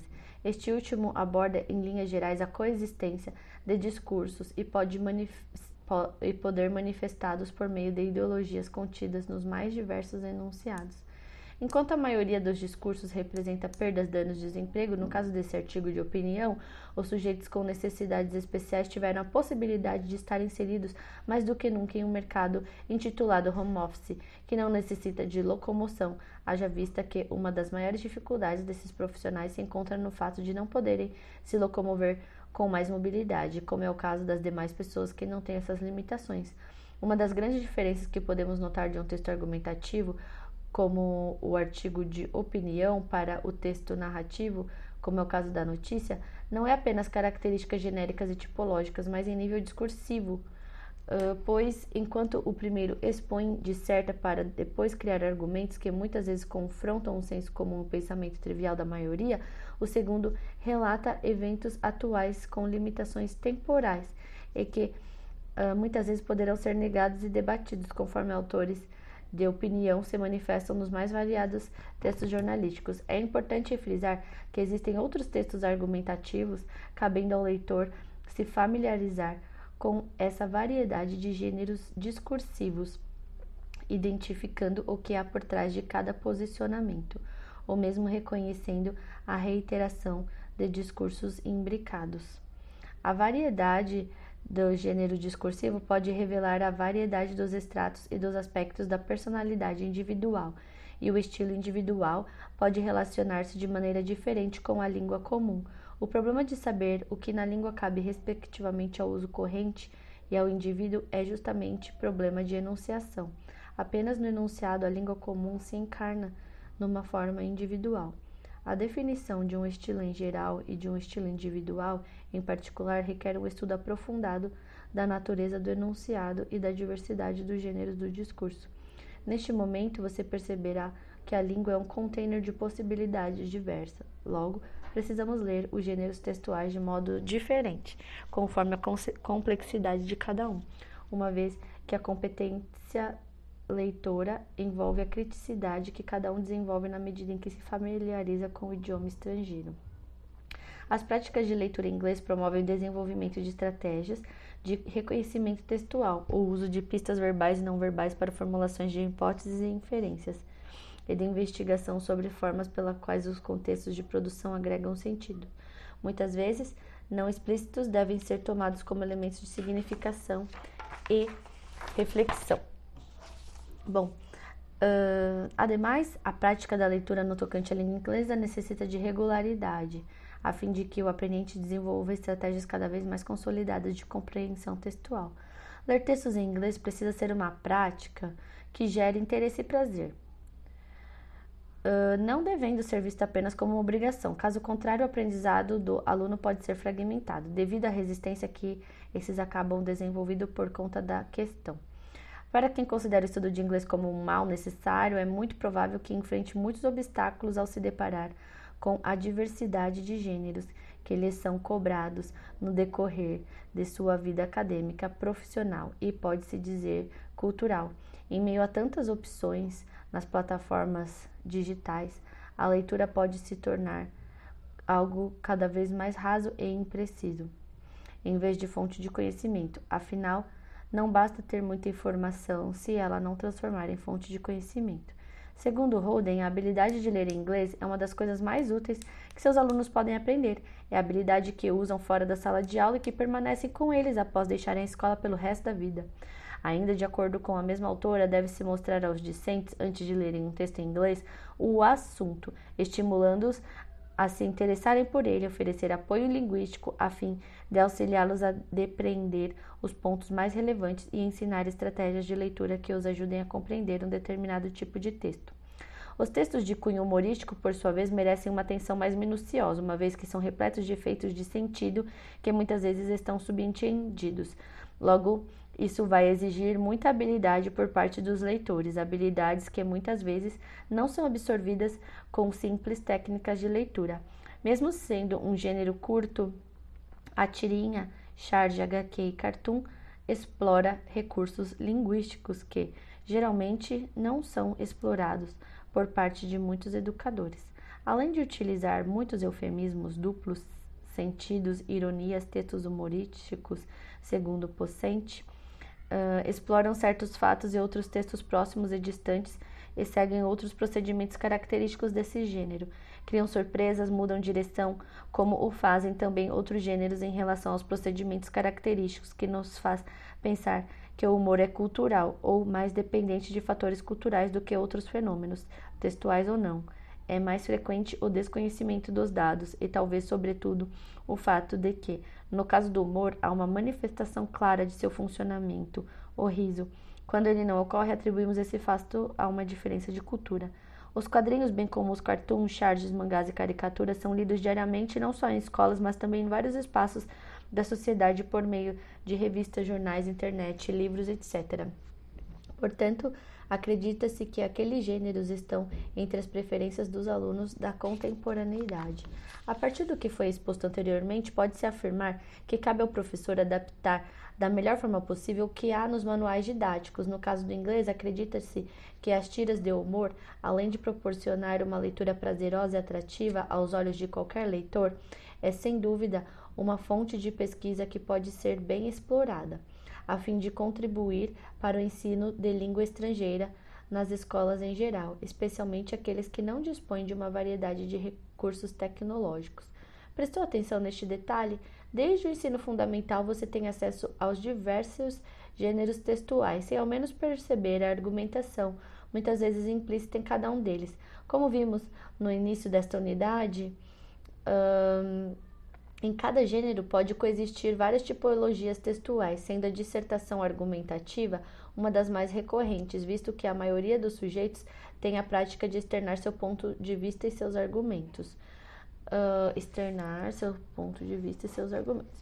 Com o advento das redes sociais, é de praxe percebemos comentários com alto teor argumentativo, embora uma grande porcentagem desses internautas seja anônima. Os gêneros de humor, em geral, são argumentativos, pois envolvem questões políticas e militâncias diversas. Por isso, os cartoons da atualidade vêm sendo ressignificados por sujeitos mais reais, como é o caso dos memes. Para tanto, os subgêneros dos quadrinhos como o cartoon podem ser argumentativos por trás de uma narrativa curta, o que pode torná-los tão complexos quanto um texto mais longo, como artigo de opinião. Uh... Observe, caro graduando, que não é a extensão do texto que o torna complexo, mas o propósito e todo o contexto nele envolvido, o qual poderá requerer do leitor conhecimentos diversificados. Sendo assim, realize a, a seguinte atividade sobre o cartão. Vamos lá. Hum, teste seus conhecimentos. A leitura de textos pictórios como cartoon requer também fazer a leitura dos elementos linguísticos e extralinguísticos, sendo a imagem de extrema importância para compreendermos a tese central do referido quadrinho. Para tanto, ana vamos analisar a imagem a seguir. Uh, o pai, né, fala: My dear, can you tell me details about your first day of school? Ele falou: There isn't any great news. I have to return there again tomorrow. Hum... Cartoon mostrando a cena de um senhor dialogando com um menino a respeito do primeiro dia de aula. Uh, a imagem é de um cartoon, o qual mostra dois personagens negros. Não tem nada de negro aqui um adulto e uma criança em uma sala de estar tendo as seguintes falas: Você pode me dizer detalhes sobre o seu primeiro dia na escola? Perguntou o senhor. O menino, por sua vez, responde: Não há grande novidade, eu terei que retornar para lá amanhã novamente. O cartoon evidencia uma realidade que retrata o profundo desinteresse por parte de um dos interlocutores no tocante à rotina escolar. Mesmo ainda sendo criança, ele externa sua insatisfação após a pergunta de outro do sujeito, uma vez que, para o interlocutor, a escola é um espaço ruim para as crianças no geral, pois não estão preparadas para educar esse público infantil. Hum, pode ser, né? Desde a pandemia, o desinteresse só aumentou, já que as aulas remotas são, são, não são atrativas, causando evasão escolar. Para o interlocutor, não há nada de interessante na escola desde o primeiro dia de aula, ao ponto de destacar que amanhã vai ter novamente aula e poderá ser a mesma rotina de sempre. Acho que é esse. Uh, o interlocutor sofreu bullying na escola logo no primeiro dia de aula, por isso está desmotivado e receoso uh, que esse episódio ocorra novamente. Não. Uh, o interlocutor não quer, na verdade, contar nada sobre o que ocorreu no primeiro dia de aula, pois outro sujeito pode descobrir o que ele aprontou nesse dia. Por isso, bom, eu acho que é C. Tá certo. Então, é, para o interlocutor, não há nada de interessante na escola desde o primeiro dia de aula, ao ponto de destacar que amanhã vai ter novamente aula e poderá ser a mesma rotina de sempre. Essa alternativa está correta, pois contempla informações que podem ser visualizadas tanto no discurso escrito quanto na imagem. A fala do primeiro sujeito se refere ao primeiro dia de aula, já a resposta do outro demonstra até de tristeza ao falar que não ocorreu nada de interessante, visto que só sabe que amanhã vai ter que voltar ao seu espaço escolar. A tese que se apresenta neste curto diálogo na perspectiva do interlocutor é que a escola é um espaço em que o estudante, no geral, não tem prazer em estar, por muitas razões. Isso pode não ter sido a realidade do primeiro sujeito, o qual pode ter tido em sua geração experiências bem mais interessantes, em especial no primeiro dia de aula. Momento esse que deve ter sido em outra época com um acolhimento diferenciado e bastante significativo. Agora vamos falar sobre o Discourse Makers, estabelecendo conexões entre as partes do texto argumentativo. É, chegamos ao tópico gramatical de suma importância para dar um upgrade no nosso repertório como aprendente da língua inglesa. Vamos estabelecer conexões entre as partes do texto argumentativo é, e partir para a exploração sobre o discourse makers, marcadores discursivos, que podem ser considerados um elemento responsável pela. Ah, vamos colocar aqui marcadores, vou escrever grande aqui, marcadores discursivos. Uh, marcadores discursivos são 1. Um, elementos responsáveis pela coesão textual. 2. Termos que conectam sentenças, períodos e parágrafos.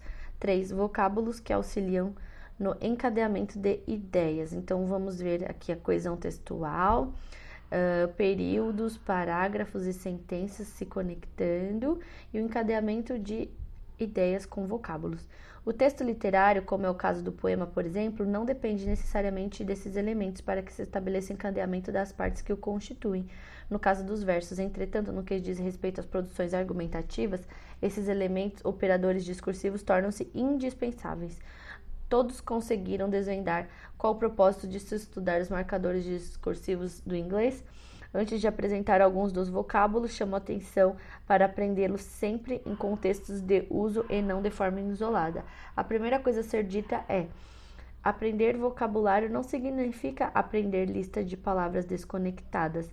Ao contrário, significa desenvolver as capacidades de enxergar a relação entre as palavras e no contexto para concluir seus significados, tal como a fala e escrita também significa estar ciente do contexto e dos níveis de formalidade, a fim de escolher e usar o registro apropriado.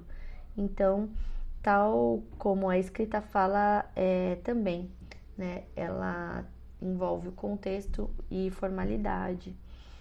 Uh, no nosso estudo anterior, aprendemos acerca das conjunções, porém, neste momento, vamos estudar a dimensão do discurso propriamente dito em inglês por meio das relações entre as ideias e seus parágrafos no texto.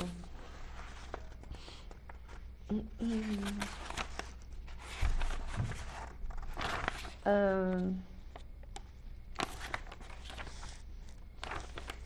bom, é, aqui número 1 um, tá escrito you know.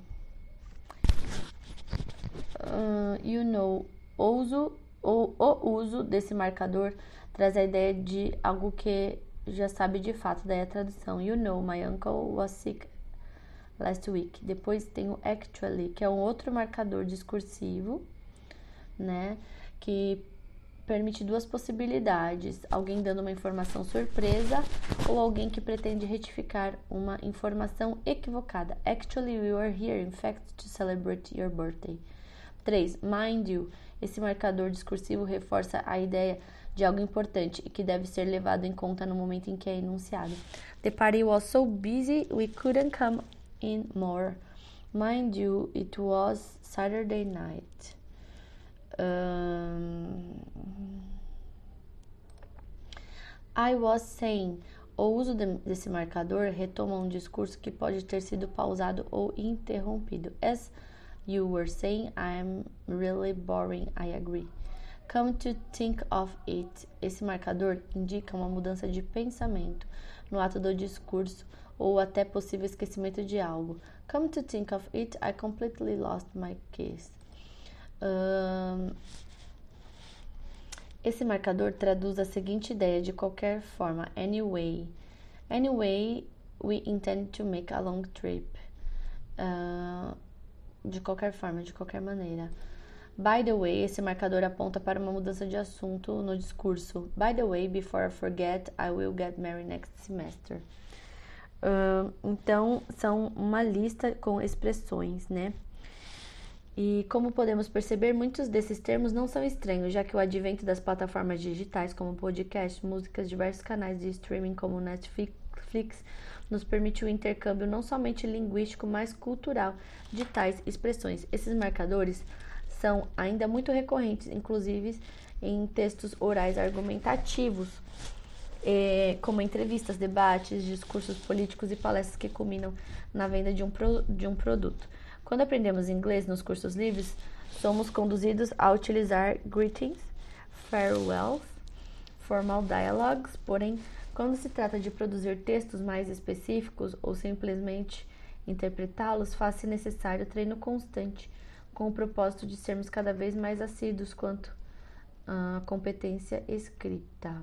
Então, é, somos conduzidos né, a utilizar as, os diálogos formais para produzir textos específicos, interpretá-lo. Por isso, é necessário é, constantemente sermos assíduos né, nessa competência. Então, a gente falou aqui do, dos marcadores que a gente estuda é, as conjunções, mas é, a dimensão do discurso envolve a relação das ideias né, entre os parágrafos no texto.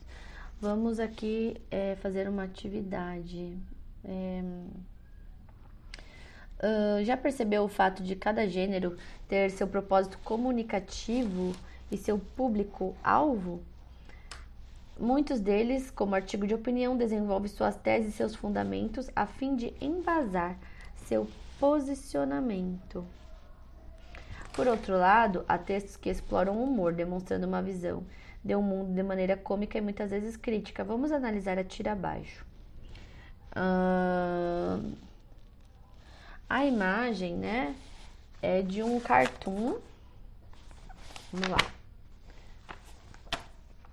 A imagem é de um cartoon em que se mostra duas senhoras de meia idade, sendo uma delas de um parente, parente de um falecido, deixando flores em seu túmulo. O cartoon é distribuído em três quadrinhos, contendo as seguintes falas: Eu não posso acreditar nisso e esquecer suas últimas palavras antes de me deixar, disse a parente do morto. Posteriormente, outra interlocutora questiona: Oh, minha querida, o que foi que você ouviu? Por fim, a primeira responde: Não esqueça de pagar minhas contas, por favor, eu imploro. I can't believe it. I will never forget his last words before he left me. Oh, my dear, what did you hear? Don't forget to pay my debts, please. I beg you. o humor está presente em vários textos e plataformas digitais sejam em imagens ou em vídeos. Nessa tira, os interlocutores encontram-se um ambiente que evoca tristeza e condolências. Entretanto, o humor ocorre, pois a locutora não esqueceu as últimas palavras da sua falecida mãe, haja vista que ela devia a muitas pessoas. B. A tira ilustra duas amigas que enterram o mesmo amante. Não. C. O humor se deve ao fato de uma delas estar triste e outras nem sequer blá blá. Não, não. Hum, eu acho que é a E. Ah, as palavras do falecido não eram de arrependimento nem de conforto, visto que sua maior preocupação estava relacionada ao pagamento de suas contas. A alternativa está correta porque as últimas palavras tinham sido um comando para que a locutora não esquecesse de pagar as dívidas. Uh, assim, podemos inferir que isso era o mais importante na relação deles, evidenciando, mesmo que implicitamente, a crítica ao se importar mais com os bens materiais do que com a própria família. Hum. Uhum. Uh, agora vamos falar sobre a estrutura dos gêneros, artigo de opinião e biografia, dos aspectos genéricos aos baseados na língua em uso. É, vamos, neste primeiro momento, depreender os aspectos estruturais discursivos do artigo de opinião. Após esta abordagem fundamental sobre este texto argumentativo, partiremos para outro estudo focado no texto biográfico. Let's learn it, follow me o artigo de opinião muito mais que informação e exposição de ideias.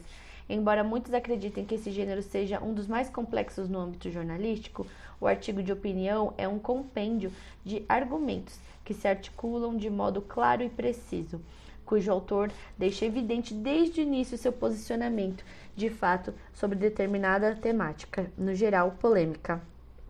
Existem diversas formas de se elaborar a introdução de um artigo de opinião. O que veremos a seguir vale ressaltar.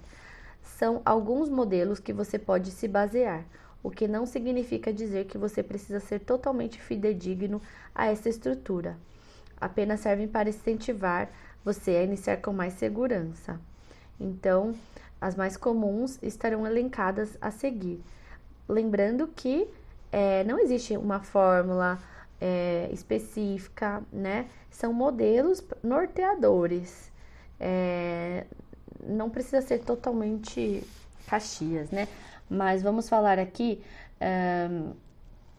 é, sobre formas de se elaborar e o modelo. essa estrutura, né, não precisa ser seguida à risca, mas fica aqui as formas norteadoras: declaração, definição, dados estatísticos, interrogação e alusão histórica. Então, vamos começar com, é, anotando aí, galera, declaração, declaração, depois definição, dados estatísticos, dados estatísticos interrogação.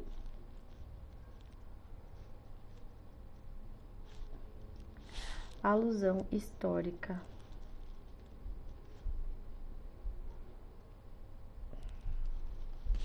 Bom, uh, sobre a declaração, podemos dizer que ela constitui a fórmula clássica de se iniciar texto de cunho argumentativo em virtude de ser mais direta e objetiva, como no exemplo a seguir: Brazilian people has been anxious to be vaccinated. Definição: Como o próprio nome já diz, inicia trazendo um conceito envolvendo a temática a ser discutida. Perceba que esse tipo. De introdução é fruto de muitos estudos anteriores a respeito da temática, culminando em uma conceituação da problemática a ser discutida. Foreign language in elementary schools are needed. In fact, it's not only an ability specific to a small and select group. Então, a definição traz um conceito envolvendo a temática a ser discutida. Dados estatísticos. Esse tipo de introdução pode ser uma boa opção para temáticas que já são veiculadas há bastante tempo. Esses dados estatísticos validam ainda mais os argumentos, em especial se forem de instituições de prestígio, como é o caso do IBGE. Quando se trata de assuntos polêmicos ou de grande repercussão, os dados estatísticos podem aparecer em parte no próprio título do texto, sendo a fonte revelada posteriormente no corpo do texto. Imagine que ocorreu um terremoto na Bolívia e o número de mortos somou mais de 3 mil pessoas só na primeira contagem. Um título poderia ser assim: mais de 30% dos moradores da Vila X foram atingidos pelo terremoto. Também temos a interrogação. Essa maneira de iniciar um artigo de opinião é comum não somente no início, mas no decorrer do texto, como forma de instigar o leitor e até persuadi-los mais com essa estratégia. Ela é muito recorrente nos processos de coaching e outros treinamentos de desenvolvimento pessoal. Fazendo uma pergunta ou perguntas pode sinalizar que a temática ainda é movediça, ou seja, não está fundamentada em algo consistente que dê mais propriedade, ou até sinalizando uma expressão de forma irônica, como Is lockdown really necessary? O efeito de sentido dessa pergunta, por sua vez, só pode ser desvendado na medida em que se lê o artigo na íntegra. Então, é, a resposta para essa pergunta só é desvendada ao longo da leitura, né? E temos a alusão histórica, que é um modo de iniciar que vai exigir mais conhecimentos prévios do leitor. Haja vista que, se estamos falando de inglês, essa alusão vai se referir à história de um país falante do idioma. Cabe, portanto, a todos que vão entrar em contato com esse formato de introdução o texto relacionar o evento histórico aos argumentos do artigo de opinião. Nada impede de consultar outras fontes. Afinal, não somos conhecedores de tudo. O importante é não interpretar equivocadamente o que o autor propõe no texto. Ao, por exemplo, dizer Would wars have already changed our great grandparents' mind?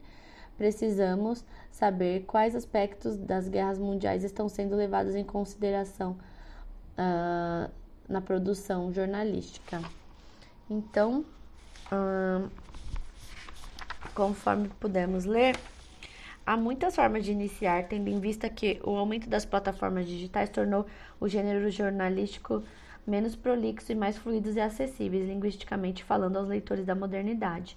É importante ressaltar que a construção de um dado texto, independente se é argumentativo ou não, envolve aspectos além da abordagem linguística. Para Antunes, todas as questões que envolvem o uso da língua não são apenas linguísticas, são também questões políticas, históricas, sociais e culturais.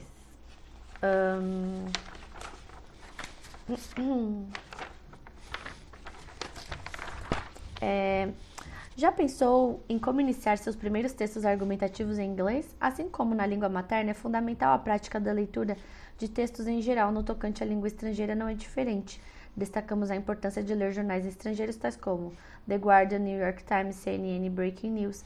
Esses jornais digitais possuem algumas páginas livres de, é, de livre acesso, mesmo para quem não é assinante, o que facilita você praticar o reading, ampliando o seu repertório e sua visão de mundo. Muitos textos argumentativos já são veiculados pela nossa mídia nacional, o que pode corroborar para seu entendimento antes de você ter contato com o texto em língua inglesa. Esse conhecimento prévio vai permitir que você não dependa apenas da tradução literal, fazendo com que você conheça a linguagem contemporânea do inglês, além de aprender a estrutura dos textos jornalísticos no âmbito geral. Assista o vídeo Understanding Arguments no link a seguir para entender como argumentar de modo prático. Legal. Bom, depois eu vejo. Um, para que você possa melhorar paralelamente sua habilidade de escuta em inglês, é imprescindível ouvir áudios em inglês que tenham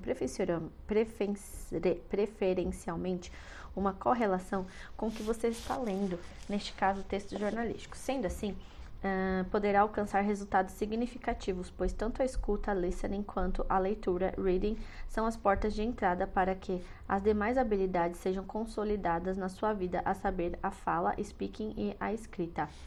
Indicamos a dissertação de mestrado intitulada Organização Relacional de Textos Argumentativos escritos em inglês com ou sem operadores, com a finalidade de instigar a conhecer com mais densidade os operadores argumentativos os quais são de grande relevância para a compreensão e produção de textos argumentativos. Então, esse texto fala uh, justamente da organização de textos argumentativos com e sem operadores argumentativos.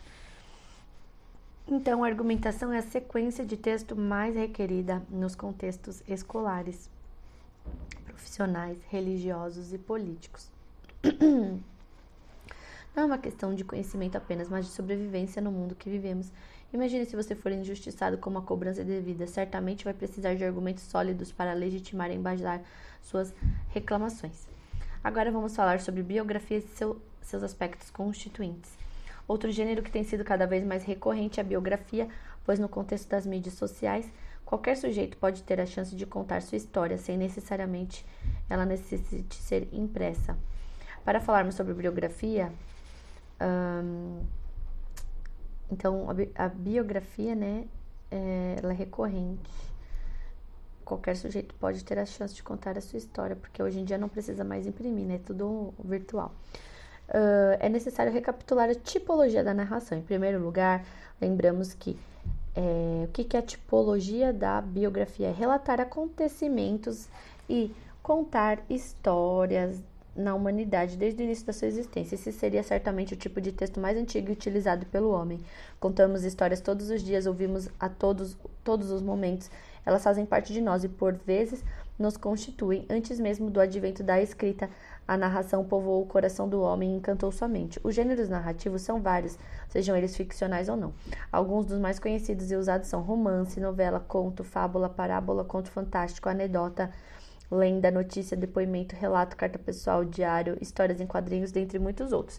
Nas narrativas, esses são os gêneros, né? Nas narrativas, relata-se um acontecimento em que os personagens são envolvidos dentro de um limite de tempo, espaço geográfico definido. Geralmente, a narrativa apresenta é, os seguintes elementos, cinco, que são personagem, enredo, espaço, tempo e foco narrativo. Então sempre vai ter os personagens, o enredo, espaço, tempo, foco narrativo. Os personagens são seres ficcionais, participantes de conhecimentos narrados, podem ser pessoas, objetos, animais, plantas, qualquer coisa personificada como uma ação, por exemplo. As personagens podem ser protagonistas, antagonistas ou secundárias, dependendo da hierarquização da narrativa. Então, protagonistas são de maior projeção na narrativa, fatos giram em torno desses. Os antagonistas se opõem ao protagonista, seja diretamente ou indiretamente. São responsáveis por gerarem conflito em, enfrentando, enfrentado pelo protagonista. E os secundários participam como adjacentes ou complementares ao enredo. Então, há narrativas que têm o espaço somente como um ambiente ilustrativo da ação. Todavia, há outras em que o espaço influencia as personagens. Nessa, as, nelas, né, a caracterização do espaço é fundamental para se compreender o comportamento das personagens durante o desenrolar do enredo. Uh, o tempo da narrativa é do, um dos elementos fundamentais dessa tipologia. Ele pode apresentar um jogo entre presente, passado e futuro, conferindo consistência à narração. O tempo pode ser externo ou interno, cronológico ou psicológico. Nas narrativas contemporâneas, pode acontecer a exploração de um tempo fragmentado com características psicológicas e refletas de flashbacks. Já o foco narrativo trata do narrador ou o ponto de vista em que a história é contada, que pode ser interno ou externo ao enredo.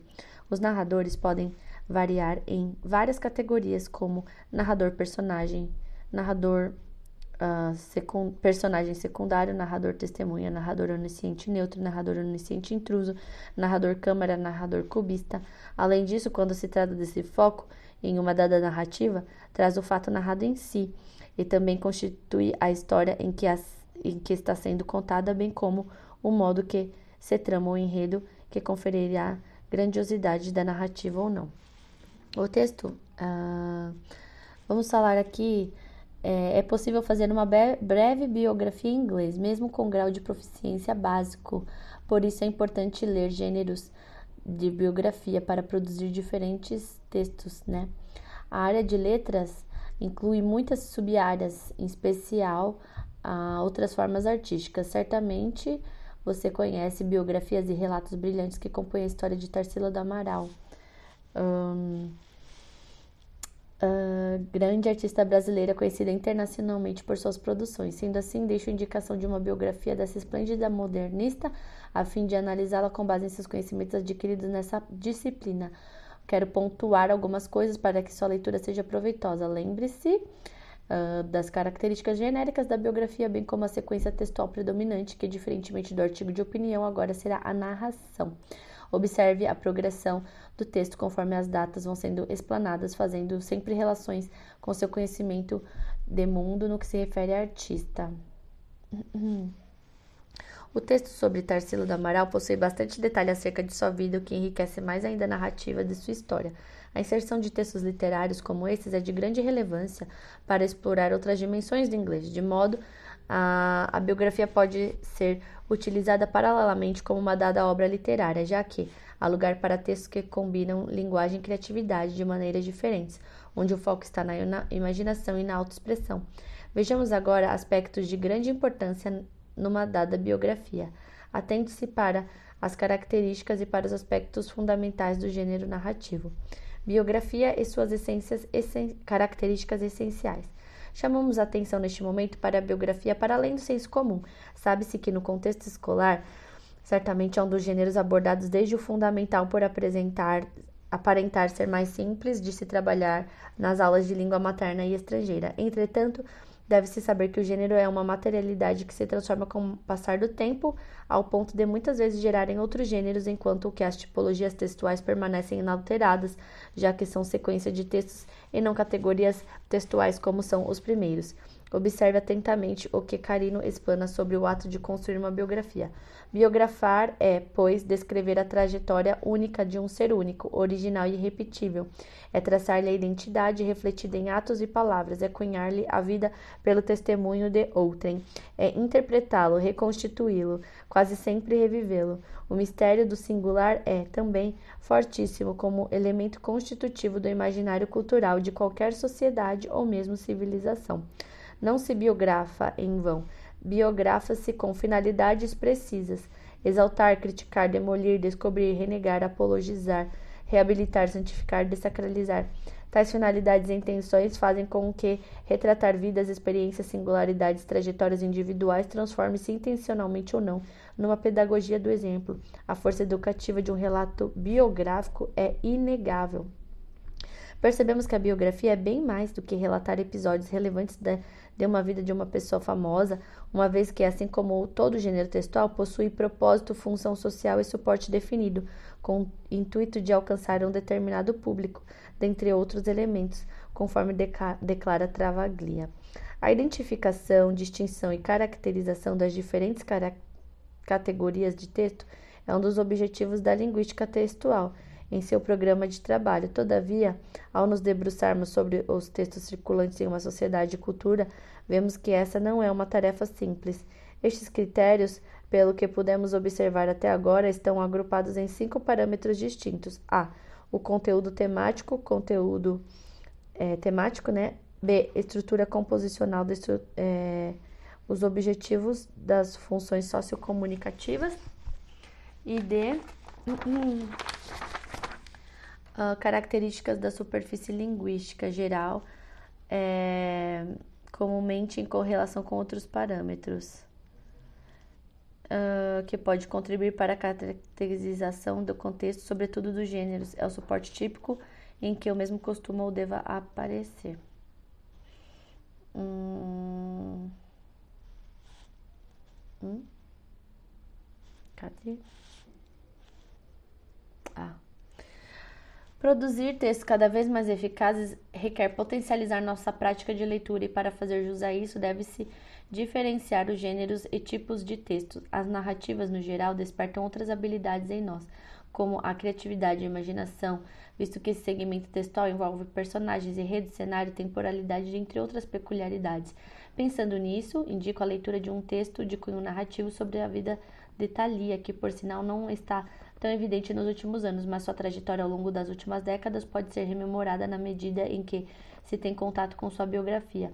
Observe que agora não estaremos tratando de uma artista voltada para a cultura erudita mas para uma pessoa que deixou um, um legado de fãs na música pop e atuação em novelas. Utilize a estratégia como scanning, percebendo nuances que podem ser imperceptíveis numa leitura rápida, como o skimming. Destacamos, por fim, que essa leitura é fundamental para responder à atividade a seguir, uh, de não traduzir, mas testar habilidades. Um, uma das vantagens para se compreender uma biografia se dá pelo fator linearidade, ou seja, geralmente inicia-se pelo nascimento ou aparição da pessoa até alcançar o patamar de grande visibilidade. Conforme os parágrafos vão avançando, percebe-se a evolução dos eventos acerca do sujeito com o passar do tempo. Independentemente de quem seja o sujeito biografado, a impressão que deve ficar dele deverá ser de aspectos relevantes que moldem positivamente a sua imagem, mesmo que essa tal pessoa esteja sempre envolvida em polêmicas que se construíram em sua carreira. Como já foi falado antes, as plataformas virtuais popularizaram as suas biografias, visto que qualquer pessoa pode se tornar pública sem precisar lançar um livro, ser astro de cinema ou participar como figurante em uma novela. Basta apenas conseguir muitos seguidores nas suas redes sociais que pode pedir para algum publicitário ou designer fazer sua biografia, ou mesmo poder fazer uma autobiografia. As suas próprias redes sociais fazem nossa linha do tempo, sinalizando nossa importância virtual com o propósito de nos incentivar a continuar investindo nas mídias sociais e alcançando novos seguidores. Vamos agora testar nossos conhecimentos? Uh, na biografia temos um gênero que envolve personagens da vida real, o que não quer dizer que não tem um toque de fantasia, já que nossas palavras podem converter situações extremas, transformando uma triste história em uma linda fonte de inspiração. Ao lermos textos dessa natureza, percebemos que, embora o sucesso daquele sujeito possa ter ficado para trás, ao produzirem e publicarem sua biografia, o legado daquele artista pode ser eternizado. Com base em seus conhecimentos ao analisar o texto biográfico de Thalia sugerido neste tópico, é possível declarar que a Ah, eu sei lá, porque eu não li. Deixa eu ver qual que é. Não. Não. Não. Uh, aqui é a cantora chegou a ocupar a 15ª posição do álbum de música pop no início da década de 90. É... Isso ocorreu a partir de 92, período em que gravou seu terceiro álbum, solo, e foi uma das preferidas. O texto da ênfase da década de 90 por ter sido o clímax da carreira, né? Então, é... agora nós vamos falar... Um... Deixa eu ver dos aspectos gramaticais da biografia. O tempo verbal, simple past. Para aprofundar o estudo sobre biografia, faz-se necessário revisar o simple past, pois é o tempo verbal predominante desse gênero. Ao estudarmos o simple past dos verbos regulares, verificamos que, de modo geral, eles são formados é, acrescentando o e ou o ed. ao infinitivo dos verbos. Observa-se as exemplificações desse tempo verbal em diferentes contextos de uso logo abaixo. Nós utilizamos esse tempo verbal para indicar ações que foram finalizadas no passado. O acréscimo ed é feito nos verbos regulares, ou seja, os que seguem a regra geral. Assim, o verbo finish, no primeiro exemplo, ao receber a desidência, ficou como finished. A tradução vai depender de quem é o sujeito da frase. I finished ficará eu terminei. Particularidades no que diz respeito à ortografia do simple past. Seus verbos terminarem em e recebem apenas a letra D uh, ao infinitivo do verbo. Veja o exemplo a seguir. I danced a lot at the wedding party. Hum, B. Quando o verbo for constituído por uma única sílaba ou terminar em sílaba tônica, formada por consoante ou vogal, consoante, vogal, consoante, é necessário dobrar a última consoante e acrescentar ed. The accident occurred uh, last month. A terminação dos verbos com y e antecedidos por uma consoante troca-se o y por ied. Por exemplo, cry, é, que termina em y e tem uma consoante, né? Cry, fica o, tira o y, fica ied. Os verbos terminados em y antecedidos por vogal seguem a regra geral. Por exemplo, to play Uh, ao ser conjugado, basta colocar played. Ao negar uma dada informação, uh, você vai fazer uso do auxiliar did e o termo not, que serão acrescentados na sentença após o sujeito da frase, como uh, I got a job, but I did not like it because the boss was very angry. Por fim, ao fazer um questionamento, usa o did antes do sujeito e não mais depois dele, como na forma negativa, ainda o verbo permanece no infinitivo sem o to, uma vez que no simple past o verbo não é flexionado em nenhuma pessoa, repetindo em todas elas. Hum, vamos ver aqui. Tem aqui as frases. I I hum. Aqui tem um quadrinho que fala: Did you visit your grandparents? Did you did they go out early or didn't they? Veja outros exemplos. Did Mary look for her ex husband last night? Where did you work in 2019? Did your mother cook last weekend? When did you intend to study? Uh, take a look. Irregular verbs, ou melhor, verbos irregulares, não seguem as regras gerais de formação do simple past. Isso é, cada um tem uma forma própria de passado. Sendo assim, é necessário estudá-los aos poucos, sendo auxiliado por uma tabela de verbos irregulares. Assim como não gravamos todos os verbos do português, também não gravaremos todos do inglês. Logo, é uma questão de sempre ler e ampliar o conhecimento enciclopédico quanto à instrumentalização do inglês. Nossa, que longo esse estudo, hein? Meu Deus. Reflita, falar de uh, passado, em muitos casos, pode não ser confortável para muitas pessoas, por isso a necessidade de sermos seletivos quanto às nossas recordações, relembrando de fato aquilo que pode nos motivar e nos conduzir para um determinado propósito. Daí a importância de lermos também outras obras que possam nos inspirar, uma vez que por trás de uma biografia em língua inglesa pode ter uma história de superação, a qual deve ser memorada e reproduzida de tempos em tempos, alcançando as gerações da contemporaneidade. Quando se estuda tempos verbais no inglês, faz-se necessário também evidenciar as chamadas time expressions, a saber, as expressões de tempo. Uh, essas expressões, por sua vez, são outra abordagem uh, fundamental para situar as informações relevantes de uma biografia ou de qualquer outro gênero textual.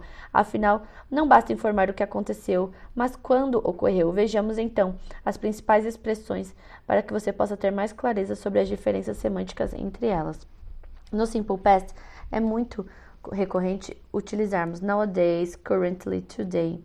Então, uh, a gente vai falar time, né? Time expressions hum, elas, elas são as expressões de tempo, que são uma abordagem fundamental e relevante para uma biografia, porque é, o, uma coisa é informar o que aconteceu e também quando, né?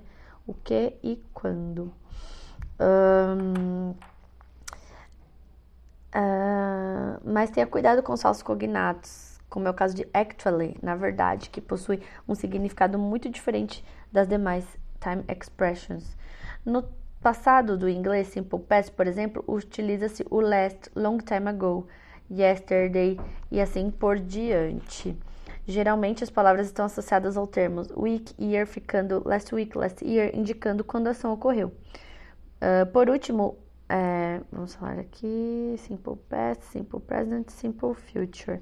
Por último, simple future, que utiliza termos como next, tomorrow, por exemplo, assim como o simple past pode ser utilizado com os termos week, month, dentre outros. As time expressions são fundamentais para situar o leitor no tocante aos acontecimentos da narrativa, o que é muito recorrente, inclusive na biografia, gênero que evidencia cada acontecimento da vida do sujeito biografado numa sequência linear de fatos.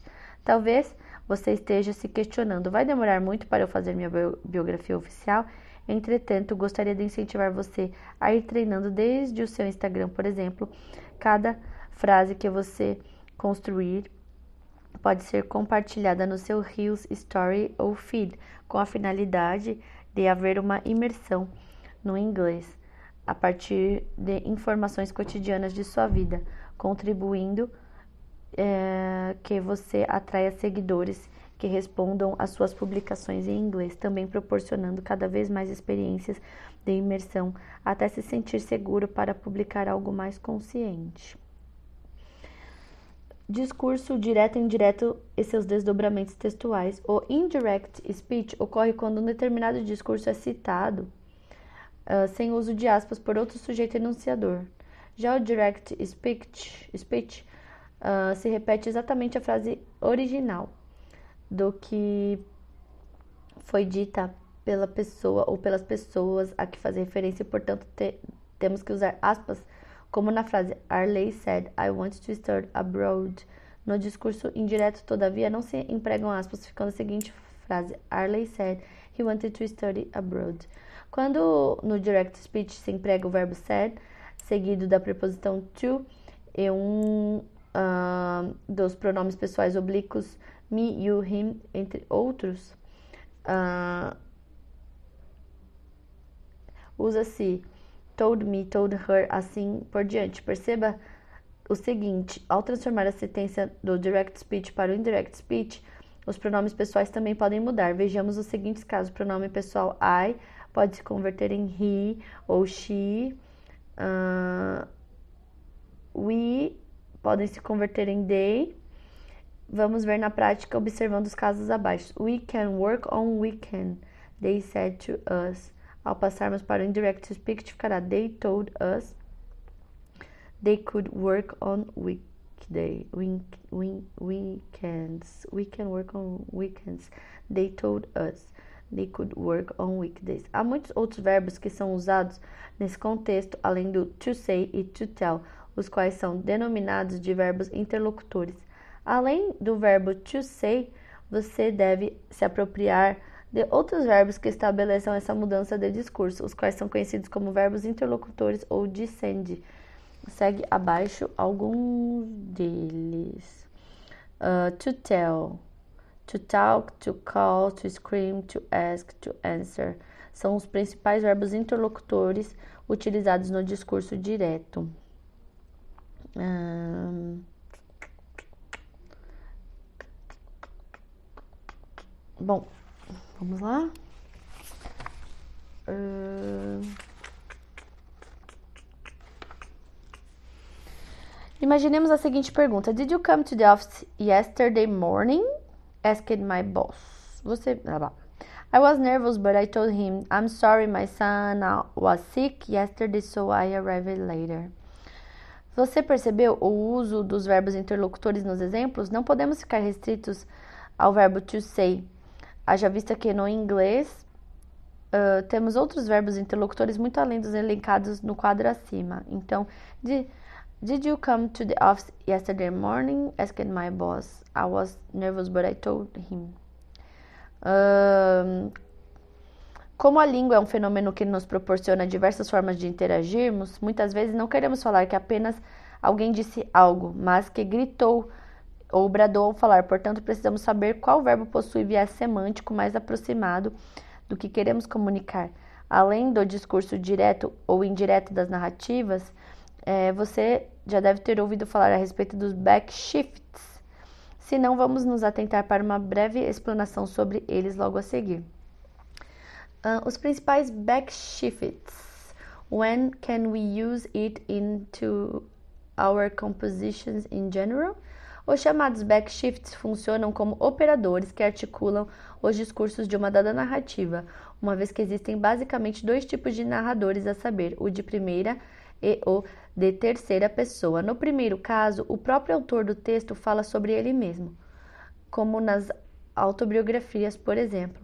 Mas as histórias em geral são contadas por outras pessoas, e, consequentemente, quando reproduzimos a fala de outrem, mudará a estrutura da sentença. Ao falar I am a great winner, é uma coisa, mas ao ser enunciada por outro, poderá He said that he was a great winner. É evidente que nessa construção não deve ser levado em consideração o fator linguístico, mas o contexto de uso com a finalidade do gênero textual em questão. Em outras palavras, quando o fato muda para outro tempo verbal, o discurso muda também para Yesterday John said I am hungry. Se a fome permanecesse, não necessitaria dos backshifts, já que John ainda estaria com fome, logo não mudaria o tempo verbal do simple past. Uh, não entendi nada. Para você aprender mais e praticar estudo de inglês, é bu importante buscar ferramentas e conteúdos complementares, assim, para continuar ampliando seus conhecimentos. Percebeu o ponto crucial da questão? Não. Os backshifts são essenciais para articular o fator temporal das narrativas. Neste termo, Leite e Farias destacam outros relacionados aos backshifts, que são, por sua vez, as engrenagens. Trata-se da projeção de categorias semânticas operadas pelo sujeito que enuncia a fim de instalar o universo de sentido, já que o puro vivido não é comunicável. Mediante esse ato, inaugura-se o enunciado ao mesmo tempo em que, de maneira implícita, articula-se a própria instância da enunciação. Há dois tipos de debreagem, a enunciativa e a enunciva. A primeira instala-se no enunciado dos actantes, o espaço e o tempo da enunciação. A segunda instaura no enunciado os actantes. Hum... Actantes, eu, tu, o espaço e o tempo. Então, ainda sobre essa questão, os autores destacam as três categorias de engrenagem numa tríade relacional denominada eu, aqui, agora, a saber, actancial, espacial e temporal, permitindo dois efeitos de sentido, subjetividade e objetividade, que mobilizam os gêneros narrativos de modo distintos. A debreagem actancial enunciativa instala no enunciado o simulacro do eu enunciador. A debreagem espacial enunciativa ordena o espaço do enunciado em função do aqui enunciativo e a debreagem enunciativa temporal instala no enunciado termos ordenados em relação ao agora da enunciação. A título de exemplificação, teríamos as frases Eu estive aqui no passado, a coexistência dos três tipos de debreagem enunciativa, marcadas respectivamente pelo pronome pessoal, pelo deítico espacial e pelo deítico temporal. As debreagens enunciativas actancial, espacial e temporal, por sua vez, instalam no enunciado seus actantes, seu espaço e seu tempo. Retomando o mesmo exemplo, o enunciado debreado enunciativo poderia ser assim reformulado. Roberto esteve no Rio de Janeiro em dezembro de 2015. Conforme podemos observar, o mecanismo de debragem consiste em pluralizar a instância de discurso a fim de que possa comportar, ainda que virtualmente, uma infinidade de espaços, tempos e atores. Imagino que você notou o quanto é indispensável esse estudo sobre discurso direto e indireto, os backshifts, bem como as debreagens temporal, quitancial e espacial. Por isso, a necessidade de ler e produzir textos em língua inglesa com mais regularidade, apropriando-se cada vez mais dos aspectos léxicos gramaticais.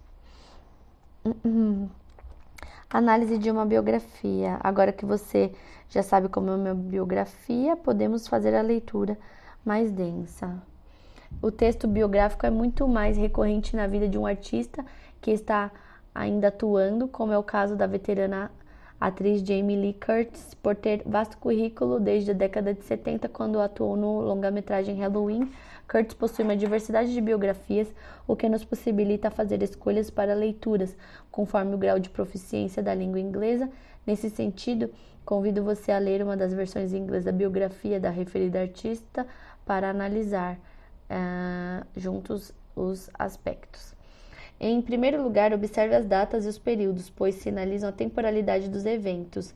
No início, que certamente sinaliza a data de nascimento.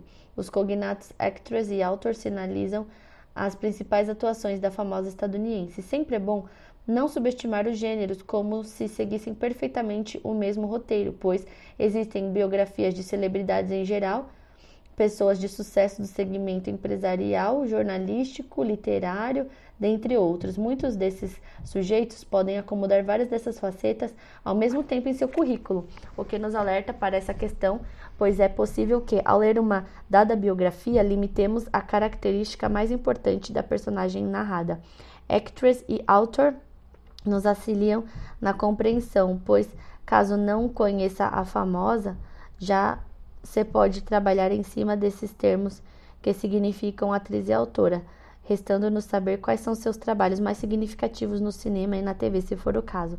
Por exemplo, se a pessoa é escritora, atriz, diretora, apresentadora, colunista e líder de movimentos sociais, devemos ter o cuidado para relacionar as informações conforme o papel que ela assume no meio sociocultural e artístico. Como acadêmico, deve ser de praxe ler textos técnicos em inglês, visto que muitos termos biográficos podem ser repletos de linguagem, sendo assim o vocabulário diversificado é indispensável para o fortalecimento de sua fluência e seus múltiplos aspectos. Embora a técnica de skimming seja acessível, pois se trata de uma leitura rápida, sabe-se que jamais utilizamos uma única estratégia de leitura, pois precisamos ser mais ponderados quanto à língua inglesa em uso, como no trecho Kurtz has since compiled a body of work that spans many genres, que para muitos pode ser uma das partes mais complexas. Portanto, o scanning, nesse caso, vai corroborar para um entendimento do trecho, que pode querer dizer que Curtis é uma celebridade eclética, a qual atuou em papéis diversificados. Por fim, podemos fazer inferências que Curtis, mesmo tendo sido conhecida como Scream King, Queen, rainha do grito, se aperfeiçoou em atuações dramáticas, cômicas e românticas, chegando ao posto de atuar escrevendo roteiros. Muitas biografias podem iniciar geralmente fazendo o uso de segmentos descritivos, embora a predominância seja a tipologia narrativa. Bom, como material complementar, é, está sendo indicado o filme A Intérprete, que é uma longa-metragem que aborda o dia a dia os desafios de uma intérprete, principalmente quando ela é testemunha de uma conversa que revela o lado corrupto do ser humano. Perceba que a compreensão oral de um texto em língua estrangeira requer técnicas e muita concentração, como intérpretes no geral trabalham. Um, temos a indicação do livro Ensinar a Aprender Inglês, o processo comunicativo em sala de aula. E a nossa conclusão de hoje é um, que o envolvimento com textos de língua estrangeira, independente se você é estudante ou profissional da área, sempre é um desafio, já que, via de regra, são muitos é, que não vêm a, a leitura no geral tão pouco de mais habilidades como uma fonte de prazer, visto que muitos encaram esse estudo como uma obrigação. A língua inglesa não é uma opção, mas um estilo de vida que muitos de nós temos. Esta nos duas escolhas, ou descobrirmos o propósito dela para nossas vidas, ou conduzirmos nossa carreira de modo limitado. Afinal, o mundo não somente fala, mas olha, vê, sente, toca, se locomove a partir de seus conhecimentos sobre o idioma. Por último, não podemos ver essa língua franca apenas numa perspectiva profissional ou para fins acadêmicos mas como uma forma de entretenimento, afinal, os programas, plataformas, redes sociais, filmes, músicas, aplicativos de diversão são mobilizados pelo inglês. Never give up. Aprender uma nova língua é abrir uma janela para enxergar o mundo sobre uma nova ótica. Por hoje é só, pessoal. Espero que vocês tenham gostado e até a próxima.